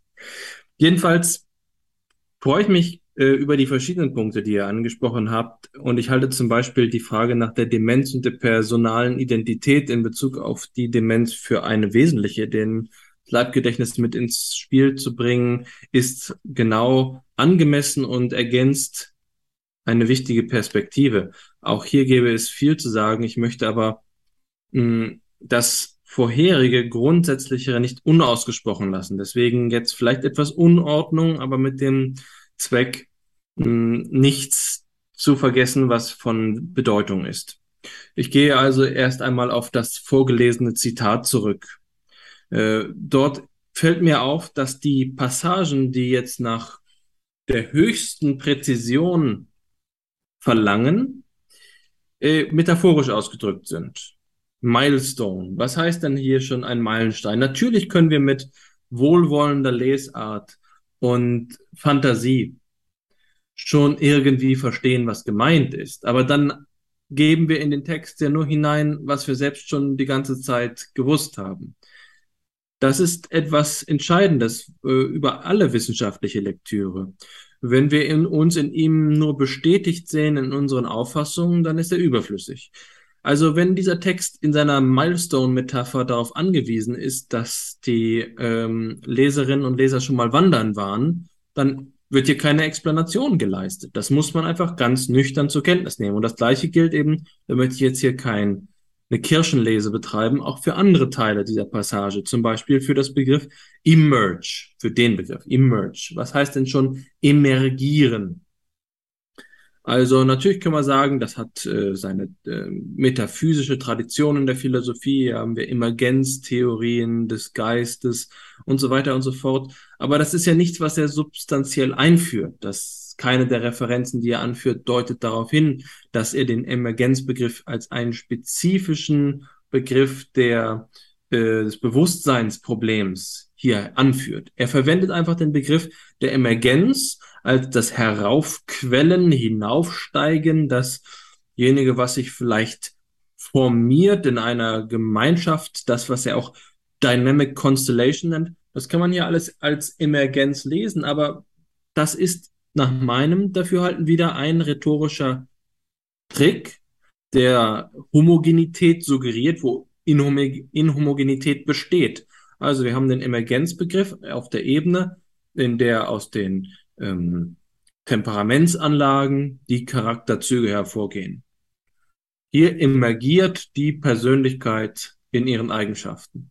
Dann haben wir die Emergenz unserer Motive und Ziele. Und dann haben wir die Emergenz, das Entstehen, das Hinaufquellen, die, das Aufbrausen unserer Lebensgeschichte. Das ist doch dreimal was anderes. Das kann man doch nicht vereinheitlichen, indem man das so alltagssprachlich äh, abstrakt darstellt. Es ist jedes Mal ein anderes Wort. Es ist jedes Mal ein anderer Vorgang. Eine Lebensgeschichte, die entsteht, die emergiert, emergiert doch nicht strukturanalog zu Persönlichkeitseigenschaften, die aufkommen. Und ähm, wenn man sagt, na gut, sie passen nicht ganz, aber es ist doch vergleichbar. Es war vorher nicht da und dann ist es plötzlich da. Naja gut, aber das ist alles Werden. Da könnte man auch den größten und weitesten aller Begriffe der Menschheitsgeschichte nehmen, sein oder werden, dann ist man hier ehrlicher. Ja, also äh, so eine Terminologie kann etwas verklausulieren, in dem eigentlich Lücken des Systems offen bleiben. Es ist eine abstrakte Verwendung des Emergenzbegriffs, der durch Sprache homogenisiert, was dem Phänomen nach inhomogen ist. Ähm, so viel will ich ähm, zu dieser weiteren Ergänzung meiner bisherigen Polemik sagen, aber gleichzeitig bin ich auch dazu bereit, hier Konzessionen zu machen. Ich glaube, dass McAdams und sein Kollege Olson hier äh, das Phänomen auf ihrer Seite haben. Und das ist eben so, das hatte ich, glaube ich, auch schon erwähnt, wenn ich Menschen versuche, meine Auffassung zum Problemlösen darzustellen, dann äh, ist das im alltäglichen Gespräch oft verwunderlich, weswegen die Wissenschaft darüber überhaupt sprechen muss. Aber es geht ja darum zu sagen, das wird hier ins Spiel gebracht, um eine brauchbare, differentialpsychologisch diskursfähige Theorie zu ähm, lancieren, die dann in Kontrast treten kann. Insofern ist unsere Lehnstuhlperspektive leicht. Sie ist das, was man Backseat Gaming nennt. Äh, man, man kommentiert aus dem Hintergrund. Aber wie will man denn bitte mit jemandem ins äh, Gespräch kommen, der von der Allmacht des Big Five Modells vollkommen überzeugt ist, wenn man hier jetzt wohl begründet, aber eben doch nicht diskursfähig philosophische Argumente anführt. Deswegen ist es so, dass man McAdams letztlich doch wieder als vielleicht in einigen Facetten naiven, aber doch konföderierten des Projektes, ähm, dass die, die ganze Person zu berücksichtigen, anerkennen muss. Die Frage ist aber, ob das ausreicht. Und das ist jetzt entscheidend. Wie viel Strenge braucht es, um die ganze Person als ganze Person zu haben? Und meine Tendenz ist hier, aber das mag meinem Charakter geschuldet zu sein, dass bei solchen zentralen Fragen, die nicht einfach methodologischer Natur sind, Kompromisse eigentlich nicht möglich sind. Die ganze Person mit einem gut gemeinten, aber doch nicht sachlich explizierten Übergangsmodell darzustellen, verpasst die ganze Person. Aus den Gründen, die wir schon in der ersten Episode ähm, in, ähm, offengelegt haben, nämlich vor allen Dingen, dass das Kriterium der Ganzheit der Person, die ja auch explizit im Text angesprochen wird, wann immer whole gesagt wird, eröffnet sich ein ganzes wissenschaftstheoretisches Problem, die, das wir Meriologie nennen. Was heißt überhaupt Ganzheit? Was heißt hier Zusammenhang? Bei dem man fragen muss, welchem Maßstab misst sich McAdams als demjenigen, bei dem er sagt, ja, wohlgemerkt in der Passage, die ihr beide jetzt vorgelesen habt. Also, ähm, ich mache es ein drittes Mal. Uh, traits, adaptations, identity should relate to each other in meaningful ways. Kurz gefasst. Sie sollten sich zueinander in bedeutungsvoller Weise verhalten.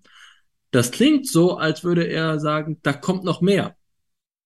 Die ähm, Beziehungen sind reicher als das, was ich hier darstellen kann. Aber zugleich sagt er auch, es sind die Beziehungen, die wir verhandeln. Wir verhandeln nicht die Ebenen. Wir verhandeln die Beziehungen weiter. Hier ist es noch durch, durchaus denkbar, dass sich Persönlichkeitseigenschaften in einer anderen zusätzlichen Weise zu ähm, Selbstdarstellungen, biografischen narrativen Selbstdarstellungen verhalten. Aber die ähm, Ebenen werden hier nicht diskutiert. Sie werden gesetzt, ohne dass dabei ähm, Argumente geliefert werden, weswegen wir uns auf diese einlassen. Und in dem Text, den wir beim letzten Mal diskutiert haben, hat er noch eine vierte Ebene explizit in, der Bewe in Erwägung gezogen, nämlich die unbewussten Prozesse. Die spielen hier jetzt keine Rolle mehr. Und der Diskurs scheint ein Schattendiskurs zu sein. Der läuft im Hintergrund, ohne dass dabei konkrete Kriterien herangezogen werden, mit denen wir zwischen alternativen Modellen unterscheiden können. Und das mag eine entscheidende epistemologische Schwäche der Persönlichkeitspsychologie sein, dass wir dafür keinen Diskurs haben, auf dem wir Persönlichkeitsmodelle nebeneinander legen können. Dann haben wir eben diese Frage, was sind Ihre Schichten am Anfang der eigenen Überlegung? Deswegen denke ich, dass ähm, hier das Modell eigentlich nur präsentiert wird. Wir werden voll vollendete Tatsachen gestellt. Die Theoriegenese ist das Thema, das im Hintergrund steht. Eine empirische Disziplin kann sich nicht aufgrund ihrer Datengewinnung allein absichern, um die Güte, Validität ihrer Theorien zu gewährleisten. Das ist eine unmittelbare Beziehung zu dem Gespräch, was wir hier bei FIPSI vor kurzem mit Gidon Frischkorn ge geführt haben, über Theoriebildung und Validität in der Wissenschaft. Die Validität dieser Modellbildung hier hängt von Vorgängen ab, die der formalistische Teil der psychologischen Forschung nicht über solche Begriffe wie Reliabilität, Objektivität oder Validität abbilden kann. Es würde andere Diskurse benötigen, um die Güte der entsprechenden Theorie äh, zu gewährleisten.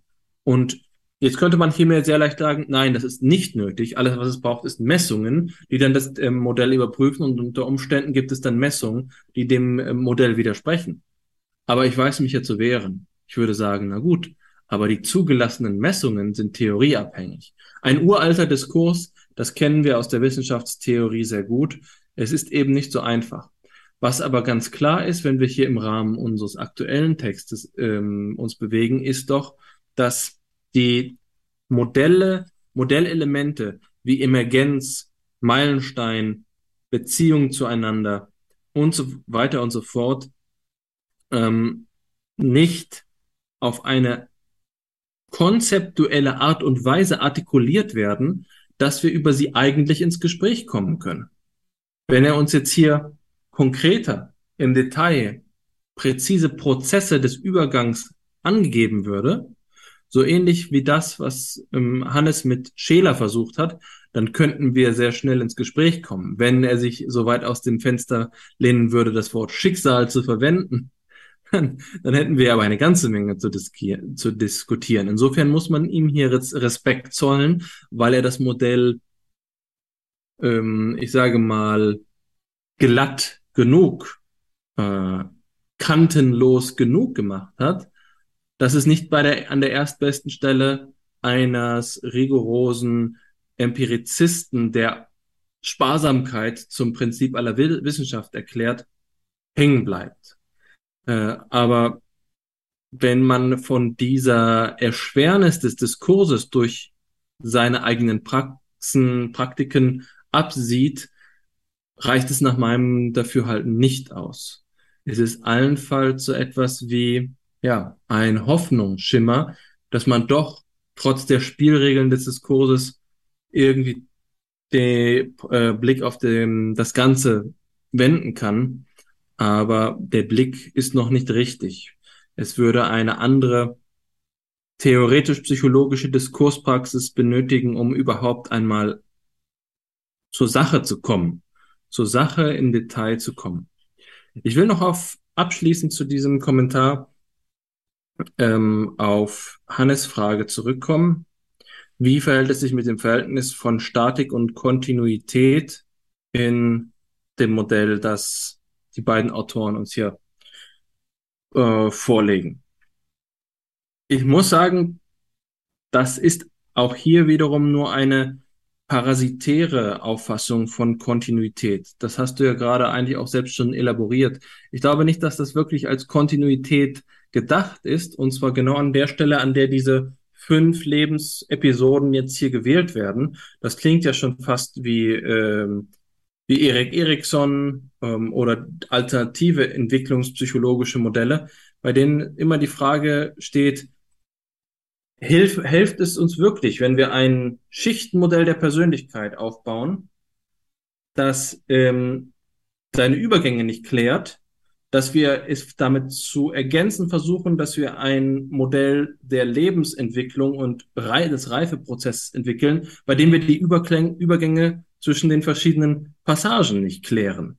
Erhöhen wir damit nicht eigentlich die Bringschuld, die theoretische Bringschuld?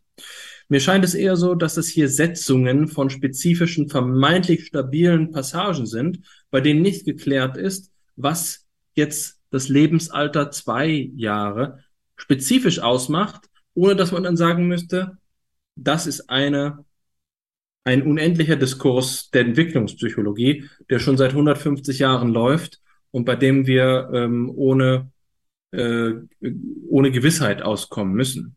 Ja, also mir scheint das hier eine Pseudo-Kontinuität zu sein. Ähm, diese, es ist so wie das Paradoxon von Zeno, bei dem wir sagen, wie ist das mit dem fliegenden Pfeil? Ist der Pfeil tatsächlich, ist der Pfeil tatsächlich ein sich bewegender, wenn alles, was wir von ihm sagen können, ist, dass er zu aufeinanderfolgenden Zeitpunkten im Flug verharrte und wir sagen können, er war jetzt bei T0 dort und bei T1 dort. Ich glaube, genauso verhält es sich, wenn wir hier diesen äh, Meilensteinbegriff anführen. Er hat keine äh, explanatorische Potenz, um ein, eine tatsächliche Dynamizität von Entwicklungsprozessen und ähm, der, der Transformation eines Menschenlebens darzustellen. Er lebt, er, er, er nimmt eine Hypothek bei der Fantasie der Leserinnen und Leser auf, die das ja alles erleben. Wie gesagt, die Autoren haben das Phänomen auf ihrer Seite. Das ist die Stärke des Textes. Sie weisen auf etwas hin, was wir alle aus unserem eigenen Erfahrungsschatz unmittelbar mitvollziehen. Es gibt Narrative, keine Frage. Es gibt Ziele und Richtungen unseres Lebens, keine Frage. Es gibt Eigenschaften, keine Frage. Es ist eine deskriptiv-psychologische zur Kenntnisnahme. Es ist der Anfang, nicht das Ende eines Modells. Es ist das, was ich für redliche Psychologie halte. Man fängt einfach erstmal damit an, das Explanandum zu spezifizieren und sagt, wir haben hier ein Potpourri, wir haben hier ein, ähm, ein Kessel Buntes an persönlichkeitspsychologisch relevanten Phänomenen. Und ähm, jetzt müssen wir uns sehr gut überlegen und nicht einfach nur ähm, abstrakt, sondern konkret überlegen, wie sich das Ganze zusammendenken lässt. Ja, mir hat ähm, Hannes Ansatz besser gefallen, aber ich weiß, dass er chancenlos ist. Und insofern muss man sagen, dass hier McAdams einen entscheidenden Vorteil hat. Er ist dialogfähig im, im psychologischen Diskurs. Ja, das ist natürlich ein, ein schönes Kompliment, wenn du sagst, der Ansatz hätte dir besser gefallen. Ich muss auch sagen, dass mir die Idee, also die Idee, die dem Ansatz zugrunde liegt, den ich versucht habe mit Shayla äh, zu skizzieren, besser gefällt als die, die hier von McAdams, ähm, die sich in dem Ansatz, die er gewählt hat, er und Bradley, ausdrückt. Ich wollte aber auch, und ich denke, das war allen klar, gar nicht den Anschein erregen, als wäre das eine ernstzunehmende Alternative in dem Ausarbeitungsgrad, in dem sie bei Scheler vorliegt oder in dem ich da, das aus dem Stand hier äh, wiedergeben könnte oder weiterdenken könnte. Die Diskursfähigkeit wird schon alleine durch die Quellen äh, sichergestellt, auf die ähm, McAdams und Bradley sich hier beziehen und auf die ich mich nicht bezogen habe. Aber grundsätzlich gesprochen scheint es doch so zu sein, dass das dass Schelers Ansatz, der ja so verfährt, dass er äh, einen Begriff der Entwicklung entwickelt, als Altern, den phänomenologisch fundiert und daraus ähm, Vorhersagen macht, näher an dem ist, wie man sich ähm, modellbasierte psychologische Forschung vorstellt, als das, was hier geschehen ist, nicht wahr? Ich find, fand deinen, also hier, hier bedeutet äh, Bradley und Olson.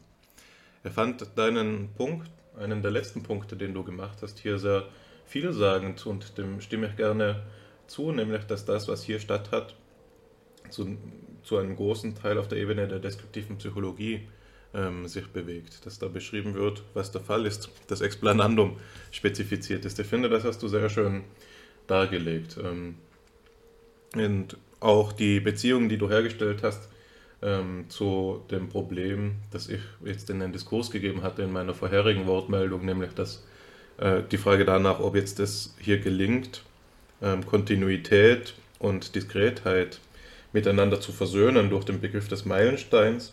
Da fand ich deine Ausführungen auch sehr treffend. Das einzige Wort, das mir gefehlt hat, war ähm, Operationalismus.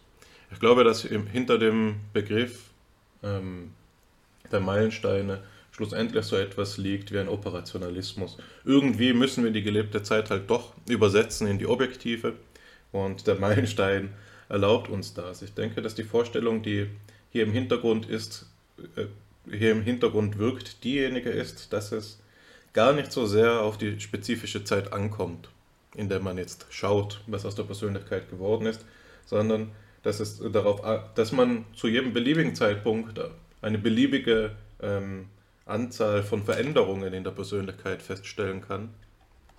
Aber ähm, die, die, der, das eigentliche, worauf es ankommen würde, wäre ja zu sagen, wann ist denn eine quantitative Veränderung auf den drei Ebenen der Persönlichkeitsstruktur so groß, um, um die Rede von einer neuen Phase zu rechtfertigen, die dann auch den Begriff der Phase verdient. Also wie muss dieser Übergang beschaffen sein, dass quantitative Veränderung in qualitative umschlägt. Und ich denke, dass das eben eines der Grundprobleme der ja, Philosophie der Zeit überhaupt ist. Und das, äh, das ist eine Diskursebene, die hier quasi unter derjenigen läuft, die bedient wird. Das ist ein Problem. Insofern scheitert die Versöhnung auch in, meinem, in meiner Leseweise. Ich denke, dass die, der Grund, warum es scheitert, schon im Titel des Aufsatzes ersichtlich werden kann. Der ist ja Continuity and Change. Ne? also nicht, das ist nicht der ganze Titel.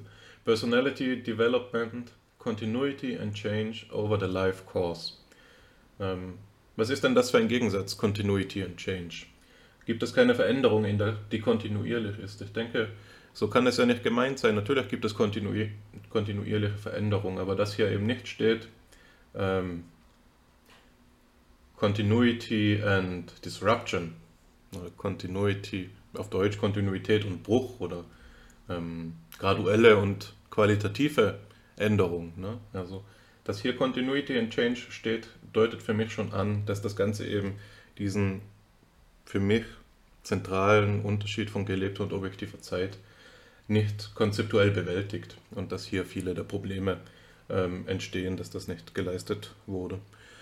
So, ähm, eine Kritik, die du genannt hast, Fabian, hat mir auch sehr zugesagt und ich will sie nur noch einmal unterstreichen, also affirmierend unterstreichen. Das war die Kritik, dass du gesagt hast, dass man ähm, diesem Aufsatz und auch dem früheren, so wie wir es ja kritisiert haben in der vorherigen FIPSI-Episode, sehr stark den Kognitivismus anliest, äh, anhör, ja, anliest, anhört, in dem er sich eben befindet. Du hast das Ganze anhand des Problems des, der Alzheimer-Demenz ähm, beschrieben, ähm, dass äh, in deiner Leseweise hier eben verschiedene, Dimension, äh, verschiedene Dimensionen zu, zu, kurz kommen, vor allen Dingen ähm, das Leibgedächtnis, das in der Alzheimer-Demenz eben nicht auf dieselbe Weise beeinträchtigt ist wie eben das kognitive Gedächtnis und dass die Komplikation in diesem Diskurs oder in, die, in diesem Diskurs der Persönlichkeitspsychologie nicht gesehen werden kann auf Grundlage eben dieses Kognitivismus. Ich denke, dass du damit eine sehr schlagfertige Kritik formulierst, die das Ganze ähm, ja eigentlich an den Grundfesten anzurütteln, äh, anrüttelt. Das Problem ist eben nur, dass der Kognitivismus selbstverständlich ist in diesem Diskurs und ihn zu problematisieren gerade das ist, was Alexander dazu veranlasst, mein, meine phänomenologische Idee als vornherein nicht anschlussfähig auszuklassifizieren. Das, wäre ja, das wäre eine Alternative. Man könnte das ja auch phänomenologisch denken. Aber dann liest einen eben niemand mehr. Ähm, aber worauf ich jetzt eigentlich hinaus wollte, ist gar nicht dieses Selbstmitleid, das da mit anklingt, sondern vielmehr die Kritik am Kognitivismus noch zu erweitern auf eine Frage, die ähm, sicherlich zu den zentralen Fragen auch gehört und die auch schon angeklungen ist in der Diskussion, nämlich die Frage, inwiefern ein Untersuchungsparadigma des Kognitivismus überhaupt dazu in der Lage ist, das zu treffen, das zu erforschen, was hier als die ganze Person angesprochen worden ist. Ähm, da möchte ich zwei Problemebenen unterscheiden. Auf der einen, auf der einen Seite gibt es da die Frage, was in McAdams ähm, System, McAdams und äh, Olsons System denn die ganze Person wäre. Ist die ganze Person die Entwicklung der Trades über die Lebensspanne? Ist die ganze Person die Konstellation der Trades in einem Zeitpunkt in der Lebensspanne? Oder ist die ganze Person das, was ein Individuum sich auf der narrativen Ebene über sich selbst erzählt? Also Schon wieder. Der Frosch im Hals. Also ist das hier, ist das so, dass die, die höchste Ebene der Persönlichkeit zugleich das sein soll, was die ganze Person ausmacht. Also weiß ich selbst, was, wer ich bin, weiß ich selbst, was meine ganze Person ist, nämlich das Subjekt meiner Lebensgeschichte. Oder brauche ich den Psychologen, der mir erstmal ein paar Testbatterien ähm, vors Gesicht hält und der mir dann sagt, was meine ganze Person ist. Das sind ja Probleme, die nicht ganz eindeutig geklärt werden. Die ganze Person wird hier wie so ein Zauberwort verwendet, das anzeigt, dass McAdams und Olsen eben mehr wollen. Sie wollen mehr als das, was im Diskurs schon stattfindet. Aber, und das macht sie zu Recht zu dem, was du, Alexander, Konföderierte genannt hast. Also ja, diesen holistischen Gestus, der ist auch mir sympathisch, aber man muss es doch noch einmal präziser angehen. Und das ist eben die zweite Problemebene, auf die ich da zu sprechen kommen möchte. Und die betrifft jetzt ähm, ja, die Meriologie, die Lehre von den Teilen und den Ganzen. Ähm, auf der, denke ich, die Frage nach der Person, nach der ganzen Person verhandelt werden muss. Die grundlegende Frage ist ja die danach, wie ähm, Ganzheit zustande kommt. Kann Ganzheit in einem tatsächlich so erklärt werden, dass ähm, verschiedene Elemente auf eine gewisse Art kombiniert werden. Also emergiert die ganze Person dann, ähm, wenn das Individuum die Lebensphase erreicht, in der es dazu in der Lage ist, sich eine Geschichte über sich selbst zu erzählen. Also ähm, Pubertät oder so, jetzt in, Mac in McAdams Modell. ist ab dem Zeitpunkt, da die dritte Schicht der Persönlichkeit aufgetaucht ist, die Person da, die ganze Person da, ähm, dann müssen wir den Rückschluss ziehen, dass die Vorstellung, wie Ganzheit entsteht, hier die wäre, dass es durch die Kombination der Einzelteile ähm, stattfindet. Das ist natürlich ein problematischer Begriff von Ganzheit. Es ist ja immer die Frage danach, ähm, wie wir eben auch schon gesehen haben, ob die Ganzheit auch zerstört werden kann, wenn ein Teil wegfällt. Ne? Also wenn die Kombination sich ändert, wie in der Demenz. Aber man kann auch noch mal grundsätzlicher fragen, ähm, was es denn wäre, dass in der Kombination ähm, überhaupt den Zusammenhalt herstellt. Also was macht das Ganze ganz? Und dann sehen wir, es gibt diesen tieferen Begriff der Ganzheit, der schlussendlich immer auch als Einsheit, als Einheit aufgefasst werden muss, als etwas, das für sich steht und das nicht, nicht reduzieren lässt auf die Elemente, aus denen es besteht und durch die es ähm, aufgebaut wird, sondern eben der, der klassisch-aristotelische Gedanke der Übersummativität. Es gibt hier etwas Ganzes, das dem Allen zugrunde liegt oder das, das, Ganze, äh, das, dem, das alles andere überschreitet. Und hier könnte man dann sagen, Person ist gewisserweise das Prinzip jetzt, das uns überhaupt rechtfertigt, ähm, über, äh, das uns rechtfertigt, die verschiedenen Messungen, die wir auf den drei Ebenen beispielsweise vornehmen, aufeinander zu beziehen. Die Person ist das ähm, funktionale Band, das die drei Ebenen miteinander verbindet. Es ist nicht so, also sie ist das, was diesen Forschungsansatz darüber hinaus äh, heben, äh, über das hinaus heben könnte, ähm, quasi Personen von vornherein mit Individuum zu identifizieren. Ja? Was, äh, ist, äh, was ist denn die Realität von persönlichkeitspsychologischer Praxis? Sagen wir, ein Team ähm, von Persönlichkeitspsychologen verfolgt mich über meine Lebensspanne und dann legt man mir alle zehn Jahre Testbatterien vor, die bearbeite ich und jetzt wird ein Modell meiner Person gerechnet. Vielleicht kann ich über, durch dieses Modell etwas über mich erfahren.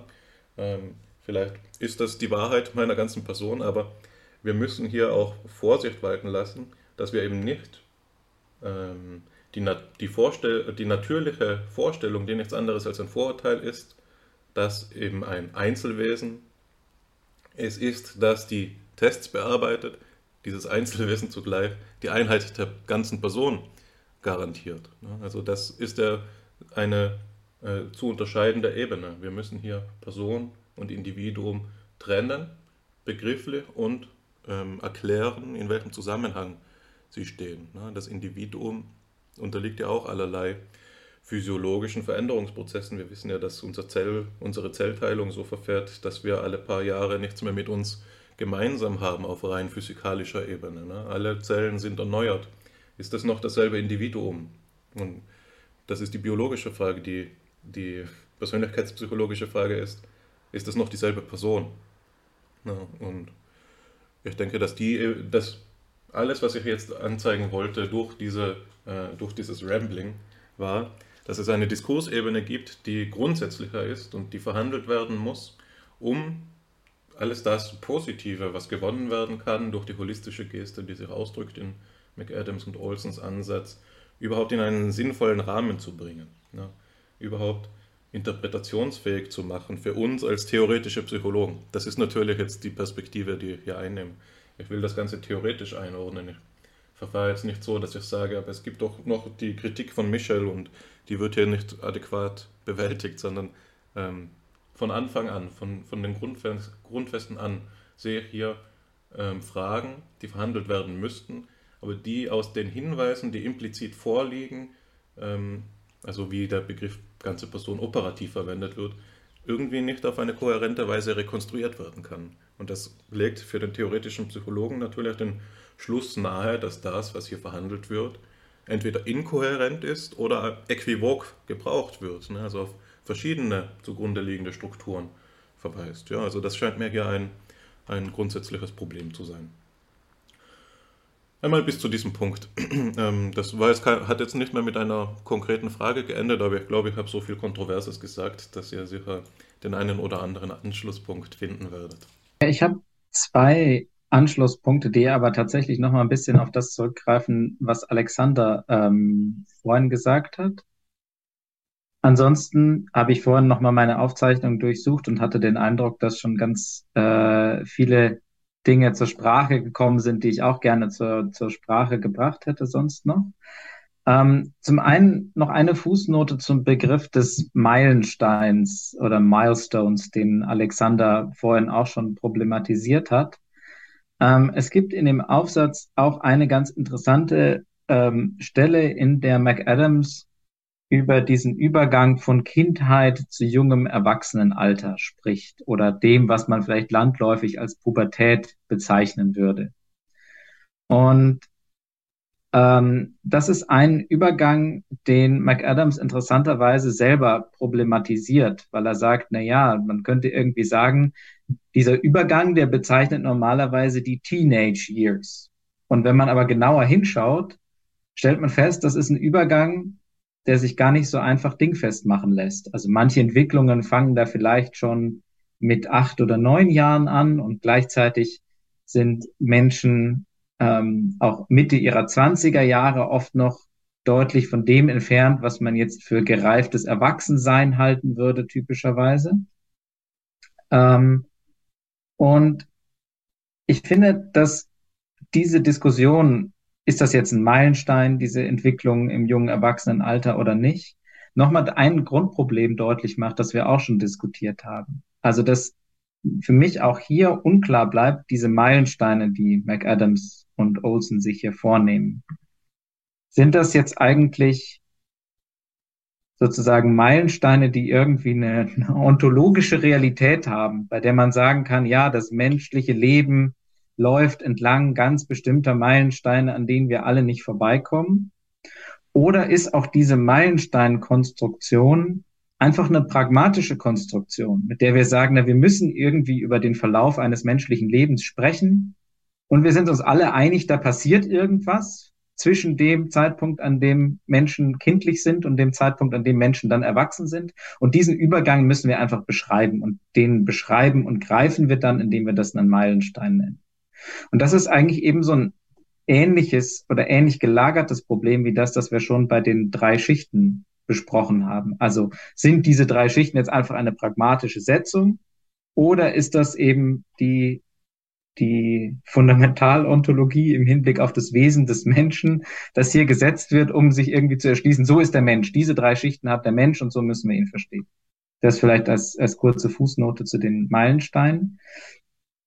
Und insgesamt vielleicht so, wenn ich noch einmal einen Blick werfen sollte auf das Gesamtmodell. Ich fand das eigentlich ganz schön, was Alexander gesagt hat. Also davon so auszugehen, dass dieses Modell nicht einen Endpunkt markiert, sondern eher einen Anfang für das Weiterdenken. Und ich glaube, wenn, also wenn ich es so verstehe, und so habe ich diese Texte eigentlich auch immer gelesen, ähm, dann finde ich es tatsächlich ähm, sehr interessant und sehr aufschlussreich, was McAdams hier tut. Auch im Hinblick darauf eben, dass es ihm gelingt, an, an Modelle, an Herangehensweisen anschlussfähig zu sein oder anschlussfähig zu bleiben, die im Moment die Psychologie dominieren und gleichzeitig zu versuchen, irgendwie einen Schritt weiter zu gehen, das zu ergänzen und zu erweitern.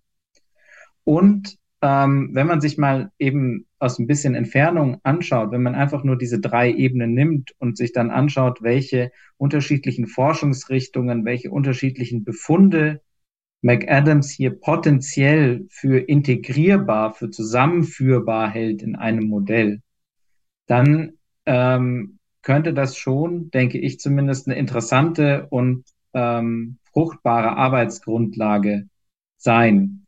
Ähm, und eben Arbeitsgrundlage wirklich auch nur aufgrund der Dinge, die wir jetzt auch alle angesprochen haben. Also was es halt vielleicht noch zu schärfen gäbe, was es zu verbessern gäbe, wo wir vielleicht auch grundsätzliche Probleme sehen und so weiter. Ähm, aber ich kann schon jetzt vor dem Hintergrund der, ähm, der Art und Weise, wie jetzt insbesondere dann auch die amerikanische englischsprachige Psychologie der letzten Jahrzehnte so gestrickt war, den gedanklichen Fortschritt erkennen, der in diesem Modell drinsteckt und der, äh, von dem ich denke, wenn dieser Impuls noch weiterläuft und sich weiterentwickelt, dann könnte das eine interessante Richtung sein oder jedenfalls eine Richtung sein, die ich persönlich für vielversprechend halte. Das waren meine beiden Fußnoten und fast schon auch das äh, Schlusswort von meiner Seite, außer es kommen jetzt noch von euch Punkte, die mich triggern und dann doch nochmal zu einer Antwort bewegen. Das klingt nach einer Herausforderung, ähm, die mich sehr anspricht, dich zu triggern, ähm, denn es macht mir immer viel Freude, dich dir zuzuhören. Also haben wir hier erst mich jetzt vor eine spannende Aufgabe gestellt. Eigentlich hatte ich mir vorgenommen, hier auch einen Ausblick zu formulieren und das Ganze äh, dem Ende sich zuneigen zu lassen, aber nicht nur deine äh, letzten Worte, sondern auch die vorherigen haben mich nochmal ein paar Dinge überdenken lassen, die ich euch einfach assoziativ nochmal vorstellen möchte. Also, bevor ich das äh, zu deinem letzten Kommentar sage, will ich nochmal bei Hannes einsetzen.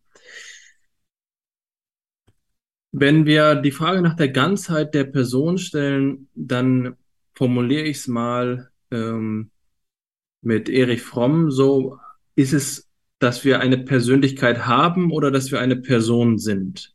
Was ist hier die Funktion der Dynamic Constellation? Ist es so, dass sich etwas zu einer Person zusammenfügt oder sind unsere deskriptiven Kategorien etwas, was bloß abstraktiv auseinanderhält, was eigentlich nur vereinheitlicht existieren kann? Das ist ja etwas, was wir auch mal zur Kenntnis nehmen dürfen. Eine Person ist unter Umständen mit diesem schönen Satz, und ich weiß, dass Hannes ihn schätzt, Individuum est ineffabile. Das ist also ein Urgrund der Individualität gibt, der sie als Ganzheit ausmacht, bei der es sich dann ebenso entzieht, dass wir sie jeweils in Gänze hätten. Und das bedeutet, dass all unsere persönlichkeitspsychologischen Bemühungen eigentlich nur immer unter der Voraussetzung der Abstraktion Geltung beanspruchen können. Eine Persönlichkeit zu haben ist also eine andere Perspektive, etwas, was eine attributive Zuschreibung äh, zulässt. Das können wir bis auf die absoluten philosophischen Fundamente zurückführen. Es ist ja so, dass wir in der Logik sagen, wir haben grammatikalische oder logische Subjekte und wir haben grammatikalische Objekte. Und in einer Aussage, in einem Urteil ähm, ist es jetzt so, dass wir gewisserweise eine Zuordnung vornehmen. Wir nehmen das Subjekt als etwas, was wir nicht selbst qualitativ ansprechen können, als bloßen Hinweis darauf, dass hier ein möglicher Eigenschaftsträger gegeben ist und den qualifizieren wir jetzt durch die Eigenschaft. Wenn wir sagen, ähm, Hannes ist gewissenhaft, dann ist das eine psychologische Charakterisierung, bei der die Gewissenhaftigkeit nicht denselben logisch und in Klammern ontologischen Status hat wie Hannes selbst. Es ist nicht so, als würden wir hier einen Teilaspekt des Hannes-Seins hervorkehren, sondern wir äh, blicken ähm, auf das Subjekt als Objekt. Ein klassisches Bild, das wir aus der äh, aus dem Neukantianismus, aus der kantianischen Tradition kennen. Das Subjekt bleibt unausgesprochen, es kann selbst nicht angesprochen werden. Das ist eine Frage, die jetzt hier erstmal verhandelt werden muss. Was, wenn wir das, die Person als ein Ganzes artikulieren, hat das entscheidende Implikationen für unsere epistemologischen Spielräume, für unsere epistemologische Reichweite in der Psychologie. Wir können Persönlichkeit als eine objektive, eine quasi objekthafte Bestimmung attributiven Charakters für die Person als Person qualifizieren, immer unter der Bedingung, dass wir dieses Ungleichverhältnis haben. Aber wohlgemerkt, das ist keine philosophische Wahrheit, sondern ist selbst wiederum diskurswürdig.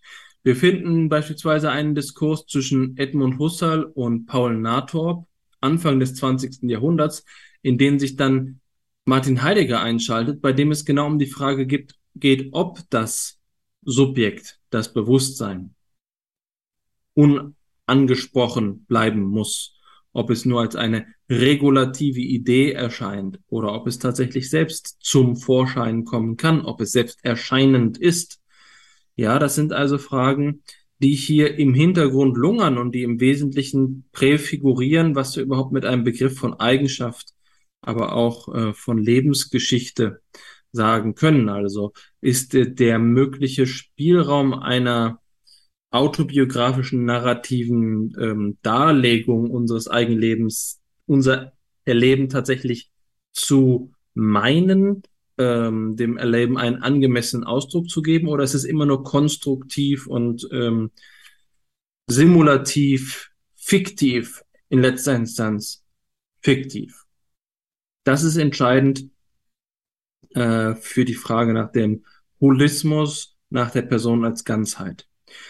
Ähm, natürlich ist die Perspektive zu sagen, die Person als Person muss immer unausgesprochen bleiben, auch eine direkte Einladung dafür zu sagen, na gut, dann beschränken wir uns eben auf das, was wir auch messen, zählen oder wiegen können und kommen letztlich dabei heraus, na gut, wir beschränken uns auf Eigenschaftsmodelle, auf Trade-Modelle, auf die Big Five, weil von dem Rest, weil sich der Rest uns entzieht. Diese Entzugsidee einer repräsentationalen ähm, Erkenntnislehre ist im Wesentlichen dafür verantwortlich, dass wir uns beschränken, dass wir sagen, es gibt über die Person mit Gewissheit nicht mehr zu sagen. An der Grenze kitzelt jetzt also McAdams. Von, aus dem bisher Gesagten klingt es immer so, na gut, die Person als Ganze wäre eigentlich so viel mehr als das, wozu McAdams imstande ist zu sprechen. Aber man könnte es auch sagen, hier hat er eine Pioniersfunktion, um zu sagen, psychometrisierbar, operationalisierbar, messbar, quantifizierbar, objektivierbar, ist mehr an der Person als bloß äh, äh, die behaviorale Messung, die wir als Eigenschaften abstrahieren, so wie es durch die Idee der latenten Variable im Kognitivismus messtheoretisch möglich geworden ist. Hier sehe ich deswegen auch einen guten Grund, äh, Fabian beizupflichten, dass es aus einer spezifischen Perspektive Grund gibt, sich mit McAdams auseinanderzusetzen, auch wenn sie philosophisch unbefriedigend bleibt. Wir sollten hier also ähm, beides zur Kenntnis nehmen. Und mit diesem beiden zur Kenntnis nehmen meine ich freilich nicht so etwas wie eine Grauzone. Mir geht es nicht darum zu sagen, das ist weder schwarz noch weiß, sondern es ist schwarz und weiß. es gibt etwas Schlechtes und etwas Gutes an der Sache. Während Fabian gesprochen hat, habe ich über den Begriff Entwicklung weiter nachgedacht und dachte, ähm, gibt es denn nicht auch so etwas wie eine Einwicklung, wenn wir schon von Entwicklung sprechen? Ist im Begriff der Entwicklung nicht auch ähm, als Vorannahme enthalten, dass es ein Fortschrittsgedanke ist, Gerade unter der Prägung der sogenannten evolutionistischen Theorien, der, so wie beispielsweise des Darwinismus, Neodarwinismus, aber auch Lamarckismus, dass wir hier eine Präsupposition haben, äh, die metaphysischer Natur ist. Erst vor kurzem habe ich gelesen in einer Stelle, die ich unglücklicherweise gerade nicht erinnere, vielleicht fällt es mir noch ein, dass äh, kaum eine Theorie ähm, kaum eine biologische Erklärungsweise so stark von ihren metaphysischen Vorannahmen abhängig ist wie der Darwinismus. Und zwar, und das war jetzt das Spannende an dem Zitat, umso mehr, je weniger sie sich dessen bewusst ist. Das gilt eben für diese Gerichtetheit der Entwicklung. Der Einwickelungsbegriff, der, äh, der, der Deszendenz eben hier entgegensteht, den kennen wir gar nicht. Darum, damit können wir nichts anfangen. Ähm, ich denke, bei, ähm, dabei dachte ich dann im nächsten assoziativen Schritt an die Kritik am Evolutionismus, die in jüngerer Zeit jetzt nicht etwa von drastischen Positionen wie einem Kreationismus geäußert wurden, sondern subtilerer Natur im Rahmen der biologischen Theorie, zum Beispiel von ähm, Varela und Maturana, die Embodied Mind ist, ich erinnere mich an eine Passage, die ich leider nicht finden konnte, in der sie von Reptilien sprechen, die sich in den letzten 150 Millionen Jahren nicht evolutionär voran ähm, bewegt haben, bei denen es zu einer Statik gekommen ist, bei denen sich etwas stabilisiert hat. Wenn wir jetzt über die Lebensentwicklung sprechen, dann haben wir doch eigentlich immer schon ein Urbild des Lebens, was wir jetzt projizieren auf diesen möglichen Life-Kurs, als Titel dieses Textes, über den wir uns gerade unterhalten haben. Der Entwicklungsbegriff ist eigentlich etwas, was wir in dem Moment, in dem wir ihn erwähnen, in so stark dogmatisierter Weise auffassen, dass der theoretische Spielraum, der dabei enthalten ist, kaum zum Vorschein kommt. Natürlich sehen wir, wie wir altern und wie sich in der bürgerlichen Gesellschaft da Kontinuitäten entfalten, die für unseren westlichen äh, Lebensstil typisch sind. Aber was ist denn mit, äh, sagen wir mal, dem Brahmanen, der sich entschieden hat, sein Leben lang den Arm hochzuhalten? Äh, und all diesen Grenzfällen, ja, also da müssen wir doch fragen, was die explanatorischen Selbstverständlichkeiten unserer Theoriebildung sind, bei denen Entwicklung plötzlich eine ganz andere Form hat, äh, etwas, dem man sich auch willentlich widersetzen kann, bei denen hier die vermeintlichen Beziehungen zwischen den eben auch zu Konflikten werden, bei denen ähm, unter Umständen das Auftreten der einen oder anderen Ebene zu einem Problem wird. Ja, ähm, das steckt hier alles mit drin. Äh, ich glaube, dass es in der Denkweise von McAdams nicht angelegt ist, auf diese Weise darüber weiterzudenken. Und wiederum, wie gesagt, glaube, dass der Grund dafür Diskurspraxis ist. Ja, wenn man hier jetzt zu kreativ wird, disqualifiziert man sich sehr schnell, denn McAdams ist ja jetzt schon eigentlich jemand, der als Grenzgänger wahrgenommen wird. Ähm, ja. Also, äh, ihr merkt schon, und das ist typisch für den Charakter einer Fipsi-Folge, die sich ihrem Ende zuneigt. Ich komme ins Assoziieren. Es ist jetzt noch ähm, eine Restesammlung, bei der man keinen Gedanken unausgesprochen lassen möchte. Ich hoffe, dass es nicht nur Geschwafel gewesen ist äh, und dass euch dazu noch was eingefallen ist. Vielleicht habe ich es nicht geschafft, Fabian zu triggern. Vielleicht habe ich es doch geschafft. Also ich muss gestehen, dass ich mich eigentlich nicht getriggert fühle, sondern nach wie vor tiefenentspannt auf meinem Stuhl sitze. Ähm, und muss überlegen, ob ich jetzt in Antwort auf deinen Beitrag ähm, noch eine sinnvolle Entgegnung zustande bringe. Habe aber gerade so das Gefühl, dass es eher auf den Punkt hinausläuft, den wir vorhin schon mehrfach gestreift haben. Also auf diesen Punkt zu sagen, vielleicht steckt was Interessantes drin, in diesem Aufsatz, auch gegeben eben vor dem konkreten historischen Kontext, vor dem Forschungskontext, in dem er erschienen ist. Ähm, und gleichzeitig stellen sich, wenn man genauer hinschaut und wenn man genauer darüber nachdenkt, doch eine ganze Menge an Fragen, ähm, die dann, dann natürlich, so breit wie du das jetzt am Ende aufgezogen hast, auch nicht mehr nur das Modell von McAdams betreffen, sondern allgemein die Frage, wie man eigentlich sinnvoll Entwicklungspsychologie betreiben oder Fragen zu menschlicher Entwicklung ähm, stellen kann. Und ich glaube, die, Frage, die du, du also aufgerufen hast, was macht der Brahmane, der seinen, der seinen Arm hochhält im Vergleich zu dem, was wir sonst im Allgemeinen kulturell so treiben, das sind ja Fragen, die in der Entwicklungspsychologie auch schon behaupte jetzt mal seit Jahr und Tag ähm, verhandelt werden. Also die Idee, wenn wir jetzt mal zurückgehen zu Erik Eriksson, die Idee, dass das menschliche Leben sich eben in so Stufenformen entfaltet, wo es dann ja auch genug Kritik daran gibt, zu sagen, na ja, diese Stufen, gibt's die überhaupt überall? Müssen die sich wirklich in dieser Folge vollziehen? Ähm, kann man überhaupt von Stufen sprechen? Ähm, oder wie Hannes das gesagt hat, eher von Kontinuität in der Veränderung oder so ähnlich war die Formulierung vorhin. Ähm, und ich glaube, das sind natürlich Fragen, die auch jenseits des ähm, Aufsatzes von McAdams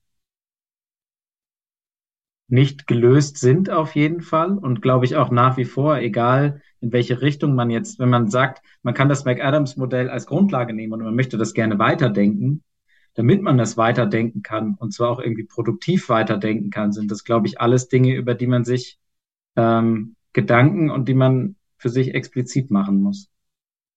Das wäre vielleicht noch die letzte Fußnote, die auch, wenn nicht getriggert, mir doch noch eingefallen ist. Ja, also ich bin auch nicht wirklich getriggert, aber ähm, ich bin auch nicht unzufrieden damit, wenn die Episode allmählich ihrem Ende entgegenschreitet. Ich will ähm, auch noch ein, ein Abschlusswort finden.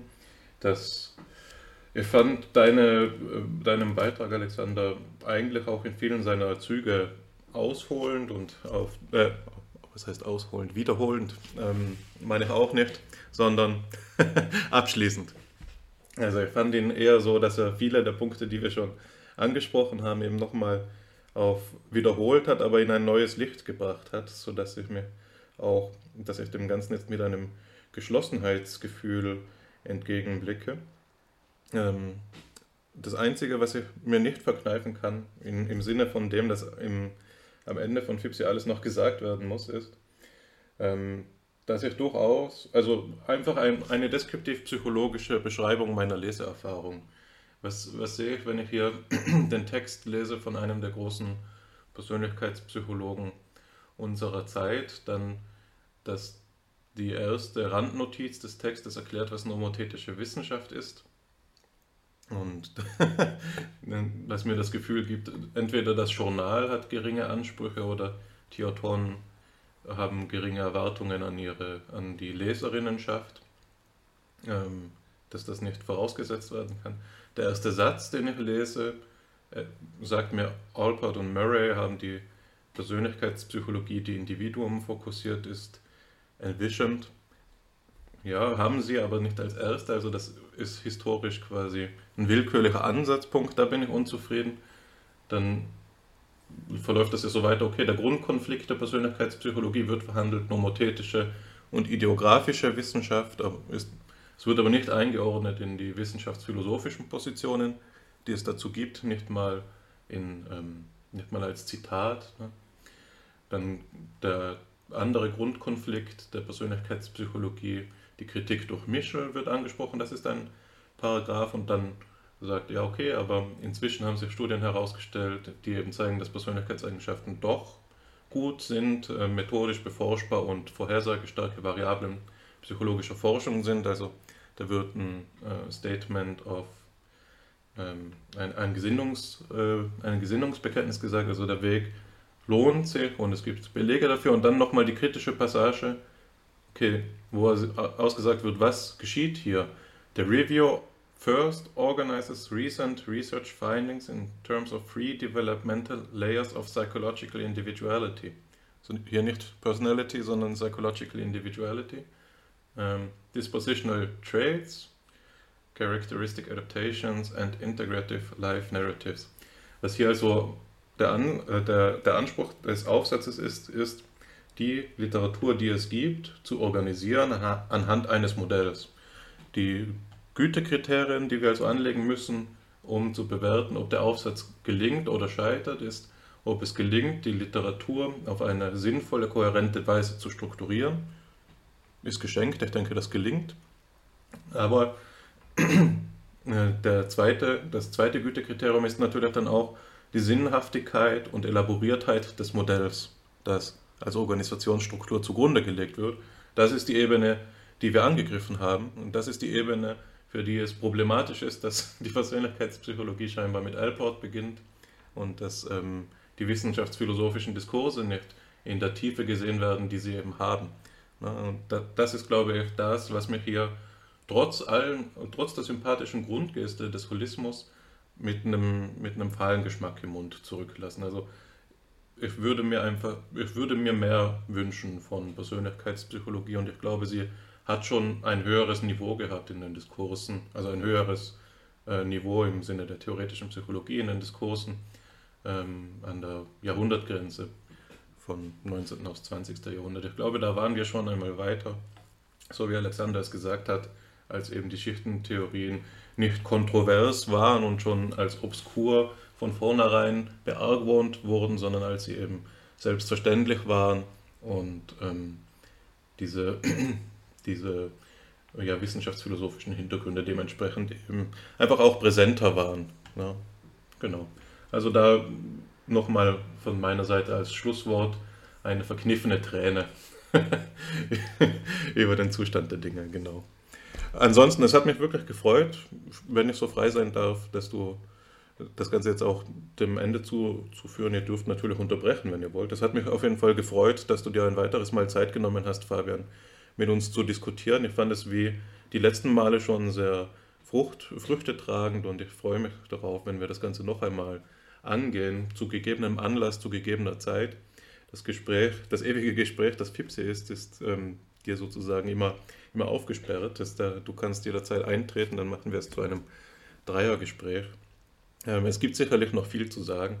Auch an dich, Alexander, herzlichen Dank für deine Kommentare. Ich äh, fand, dass ähm, du vor allem in, ich weiß nicht, ob es dein zweiter oder dritter Kommentar war, aber der Kommentar, wo du gesagt hast, dass McAdams ein Anfang ist und dass ähm, das, was hier geleistet wird, eben einen deskriptiv-psychologischen Charakter hat, das war ein Kommentar, den ich ans Ende des, der heutigen Sitzung noch einmal stellen will, weil er das Ganze auf eine Art und Weise wendet, wie man eben damit weitermachen kann, wie man, wie Fabian es gesagt hat, den Aufsatz hier äh, nicht wie wir als Arbeit an den Grundlagen begreift, sondern als Arbeitsgrundlage weiterdenken kann.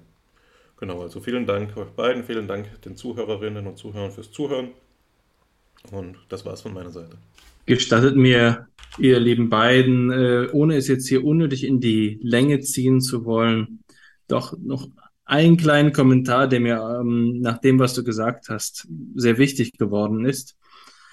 Äh, also, es mag so klingen, als würden wir jetzt hier für eine Rückkehr plädieren, sagen, sollen wir nicht vielleicht eher Philipp Lersch lesen, der das vor 70 Jahren schon gemacht hat, oder, äh, oder Rotacker oder ähm, Welleck.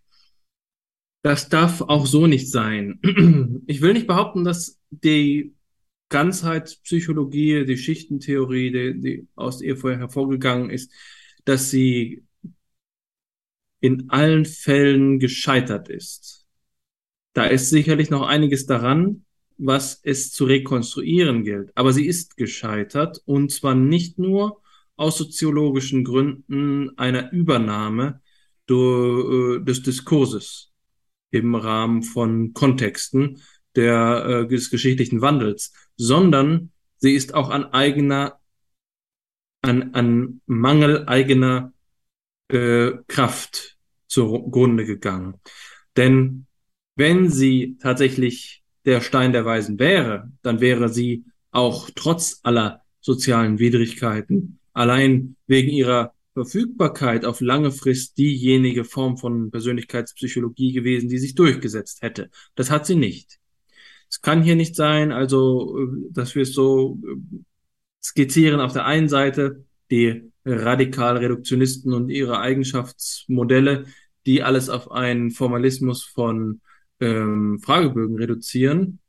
Auf der anderen Seite die äh, blumigen Schichtentheoretiker, die äh, eigentlich auf dem richtigen Weg sind und nur etwas mehr Zeit brauchen. Nein, es braucht sicherlich einen dritten Weg.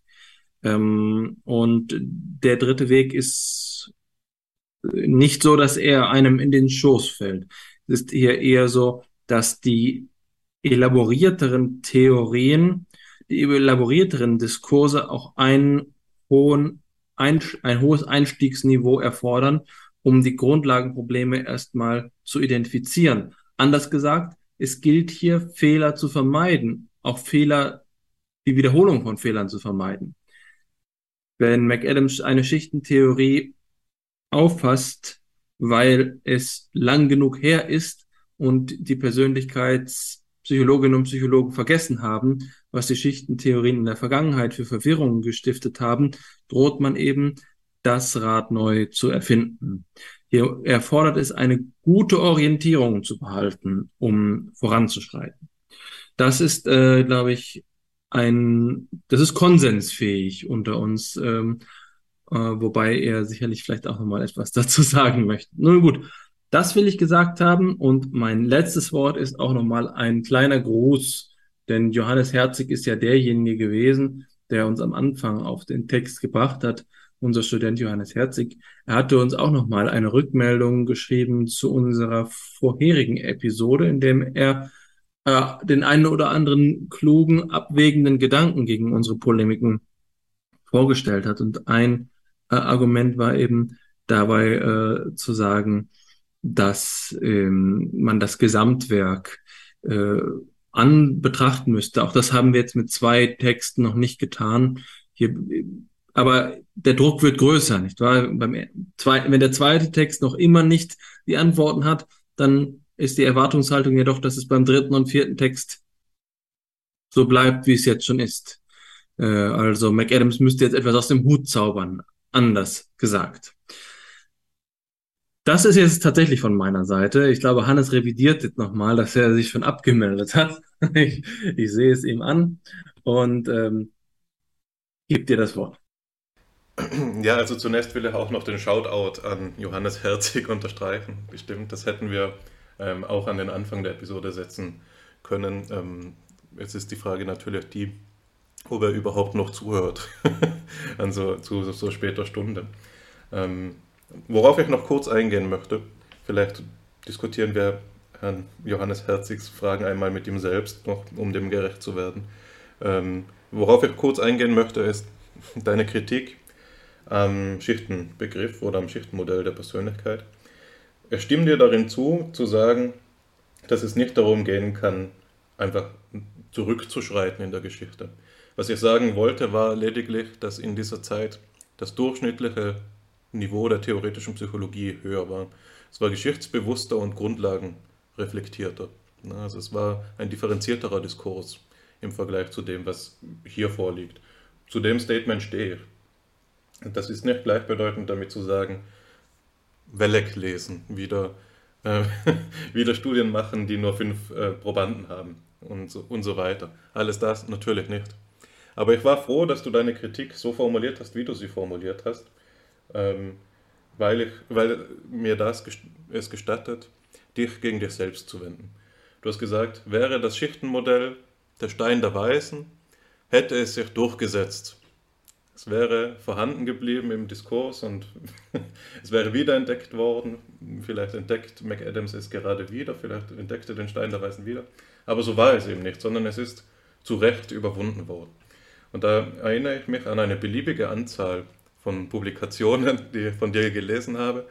Ähm, beispielsweise der Ausrichtungsversuch der Psychologie, da steht das ganz explizit so, oder da weiß ich, dass es ganz explizit so steht, dass das doch eine Auffassung von Wissenschaft wie im Marktplatz der Ideen ist. Die beste Idee setzt sich durch.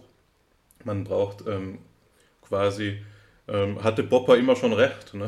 Wir verfeinern die Ideen einfach so weit ähm, und lassen die Logik und die Marktdynamik den Rest machen. Ich glaube nicht, dass das so ist. Und ich glaube, dass du es in deinem Herzen auch nicht glaubst, sondern dass das gerade eine opportune Argumentationsfigur war, vielleicht auch um das Ganze kurz zu halten. Was ist, ähm, das hat natürlich Implikationen für die Frage danach, die du aufgeworfen hast, was der dritte Weg wäre. Ich bin auch unschlüssig darüber, es ist für mich eine gesonderte Frage. Ähm, Nochmal etwas anderes als das, was ich gesagt haben will, äh, zu sagen, der, das Niveau der schichtentheoretischen Diskurse ist höher als das jetzige Diskursniveau, ist ja nicht identisch damit zu sagen, die Schichtentheorie ist der Stein der Weisen der Persönlichkeitstheorie. Auch ich bin bereit, hier Entwicklungspotenziale zu sehen. Aber in der Debatte Schichten oder Übergänge sehe ich ein gewisses phänomenologisches Primat auf Seiten der Schichtentheorie. Und das kann, belege ich jetzt einmal Bilderbuch indem ich sage, jeder, der Augen hat, sieht es auch, dass die Persönlichkeit Stadien durchläuft, dass es eine Phänomenolog einen phänomenologischen Gestaltunterschied gibt zwischen einem Kleinkind und einem Pubertären in seiner Persönlichkeit. Da zeigt sich etwas anderes. Und das ist nicht etwas, das ähm, ohne weiteres dadurch revidiert werden kann, dass unsere Methodologie eben besser mit gradualistischen Modellen umgehen kann. Na. Also ich denke, diesem phänomenologischen Grundbestand des Gestaltenwandels muss man in einer befriedigenden Persönlichkeitstheorie Rechenschaft tragen. Ob das dann in der Form einer Schichtenontologie stattfindet, eines Schichtenmodells der Persönlichkeit stattfindet oder nicht, ist, ist dahingestellt. Es besteht natürlich ein a priori ein gewisser Match zwischen den beiden, wenn wir sagen, okay, wir, wir beobachten Gestaltwandel, wir modellieren Schichten, Gestalten entsprechen Schichten. Das ist, hat eine gewisse Eleganz und Einfachheit.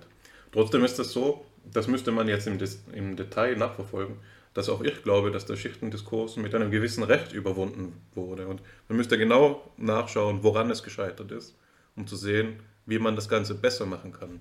Ja. Aber ich glaube, das ist der Punkt, an dem wir Konsens erreichen, nicht der, der Punkt, wo es um den Marktplatz der Ideen geht. Wie kann ich jetzt anders als darauf antworten? Äh, ich muss jetzt Fabian um Verzeihung bitten, aber es wird sich, äh, wird sich kurz halten.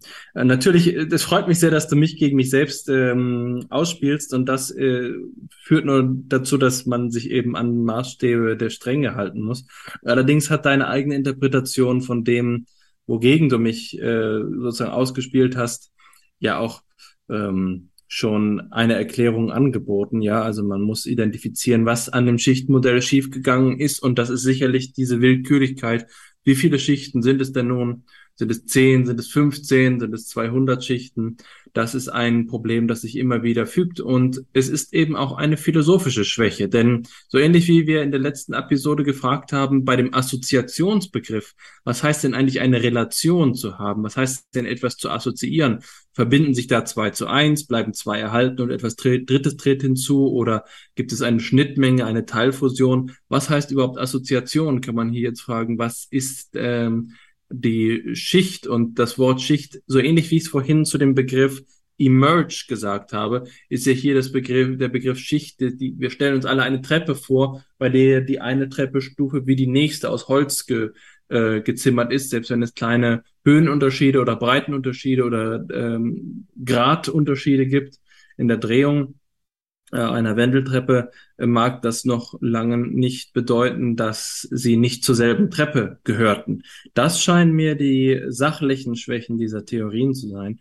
Ähm, aber da erfordert es eine gewissenhafte, historisch, wissenschaftshistorische und systematische Debatte, für die der Diskurs momentan nicht vorbereitet ist. Deswegen sind wir auf Leute wie McAdams angewiesen, ähm, aber wir dürfen uns darauf nicht ausruhen. Es muss weitergehen. Man muss eine, ein, einen Rückenwind haben, um die Richtung dann weiter zu verfolgen und sich nicht an der erstbesten äh, Stelle schon niederzulassen. Ähm, ja, insofern, ich fühle mich nicht beleidigt. ich fühle mich äh, ertappt und zu Recht äh, äh korrigiert, aber sehe jetzt keinen Stich ins Herz, sondern nur ein äh, Stich in den Hintern, um wieder wach zu werden. Insofern vielen Dank für den Hinweis und freue mich jetzt zum wirklichen Abschluss, ähm, den wir uns beide jetzt einmal vornehmen sollten, uns an unser eigenes Wort zu halten, noch einmal Fabians Stimme zu hören. Ja, ich muss zugeben, dass mich der letzte Punkt zumindest in Ansätzen auch getriggert hat. Ich will das aber gar nicht zu weit ausführen, sondern vielleicht nur einen allgemeinen Punkt nochmal deutlich machen, den man, finde ich, jetzt gerade hier sehr schön sehen kann. Also ähm, das mag ja an einzelnen Universitäten immer ein bisschen unterschiedlich sein, welche Rolle die Geschichte der Psychologie spielt. Oft ist die Rolle nicht allzu groß. Ähm, und das wird ja manchmal mit dem Gedanken gerechtfertigt, dass man sagt, ja, warum sollen wir uns mit diesen alten, verstaubten Theorien und Modellen auseinandersetzen, ähm, mit denen ähm, sich irgendwelche Personen vor Jahrzehnten herumgeplagt haben. Und ich glaube eben, dass man sieht an dem Beispiel, das wir heute diskutiert haben, warum historische Psychologie relevant sein kann oder relevant ist. Also, dass wir eben nicht nur sagen, na ja, ähm, das ist vielleicht ein Teilbereich, mit dem sich Dinge beschäftigen, äh, mit Menschen beschäftigen, die gerne in Archiven rumlaufen und die gerne alte und zerfledderte Bücher in die Hand nehmen, sondern ähm, wenn wir feststellen, dass es zum Beispiel eine ähnliche Art von Theorien früher schon mal gegeben hat und diese Art von Theorien wieder verschwunden ist oder jedenfalls nicht zum Mainstream gehört hat über eine ganz ähm, eminente Zeit lang, dann lohnt es sich zumindest auf jeden Fall nachzuforschen, warum das der Fall ist. Also das können ja irgendwelche historischen Kontingenzen sein oder zum Beispiel Disruptionen, wie sie etwa dann durch den Zweiten Weltkrieg entstanden sind. Es kann aber ja eben auch inhaltliche Gründe geben, warum bestimmte Theorien sich irgendwann gegen bestimmte Anomalien nicht mehr verteidigen konnten und dann aus der Mode gekommen sind. Und gerade wenn man dann denkt, ja, das könnte doch plausibel sein, muss man eigentlich nicht das Rad neu erfinden, sondern hilft es natürlich, dann den, den Ursprüngen nachzusteigen.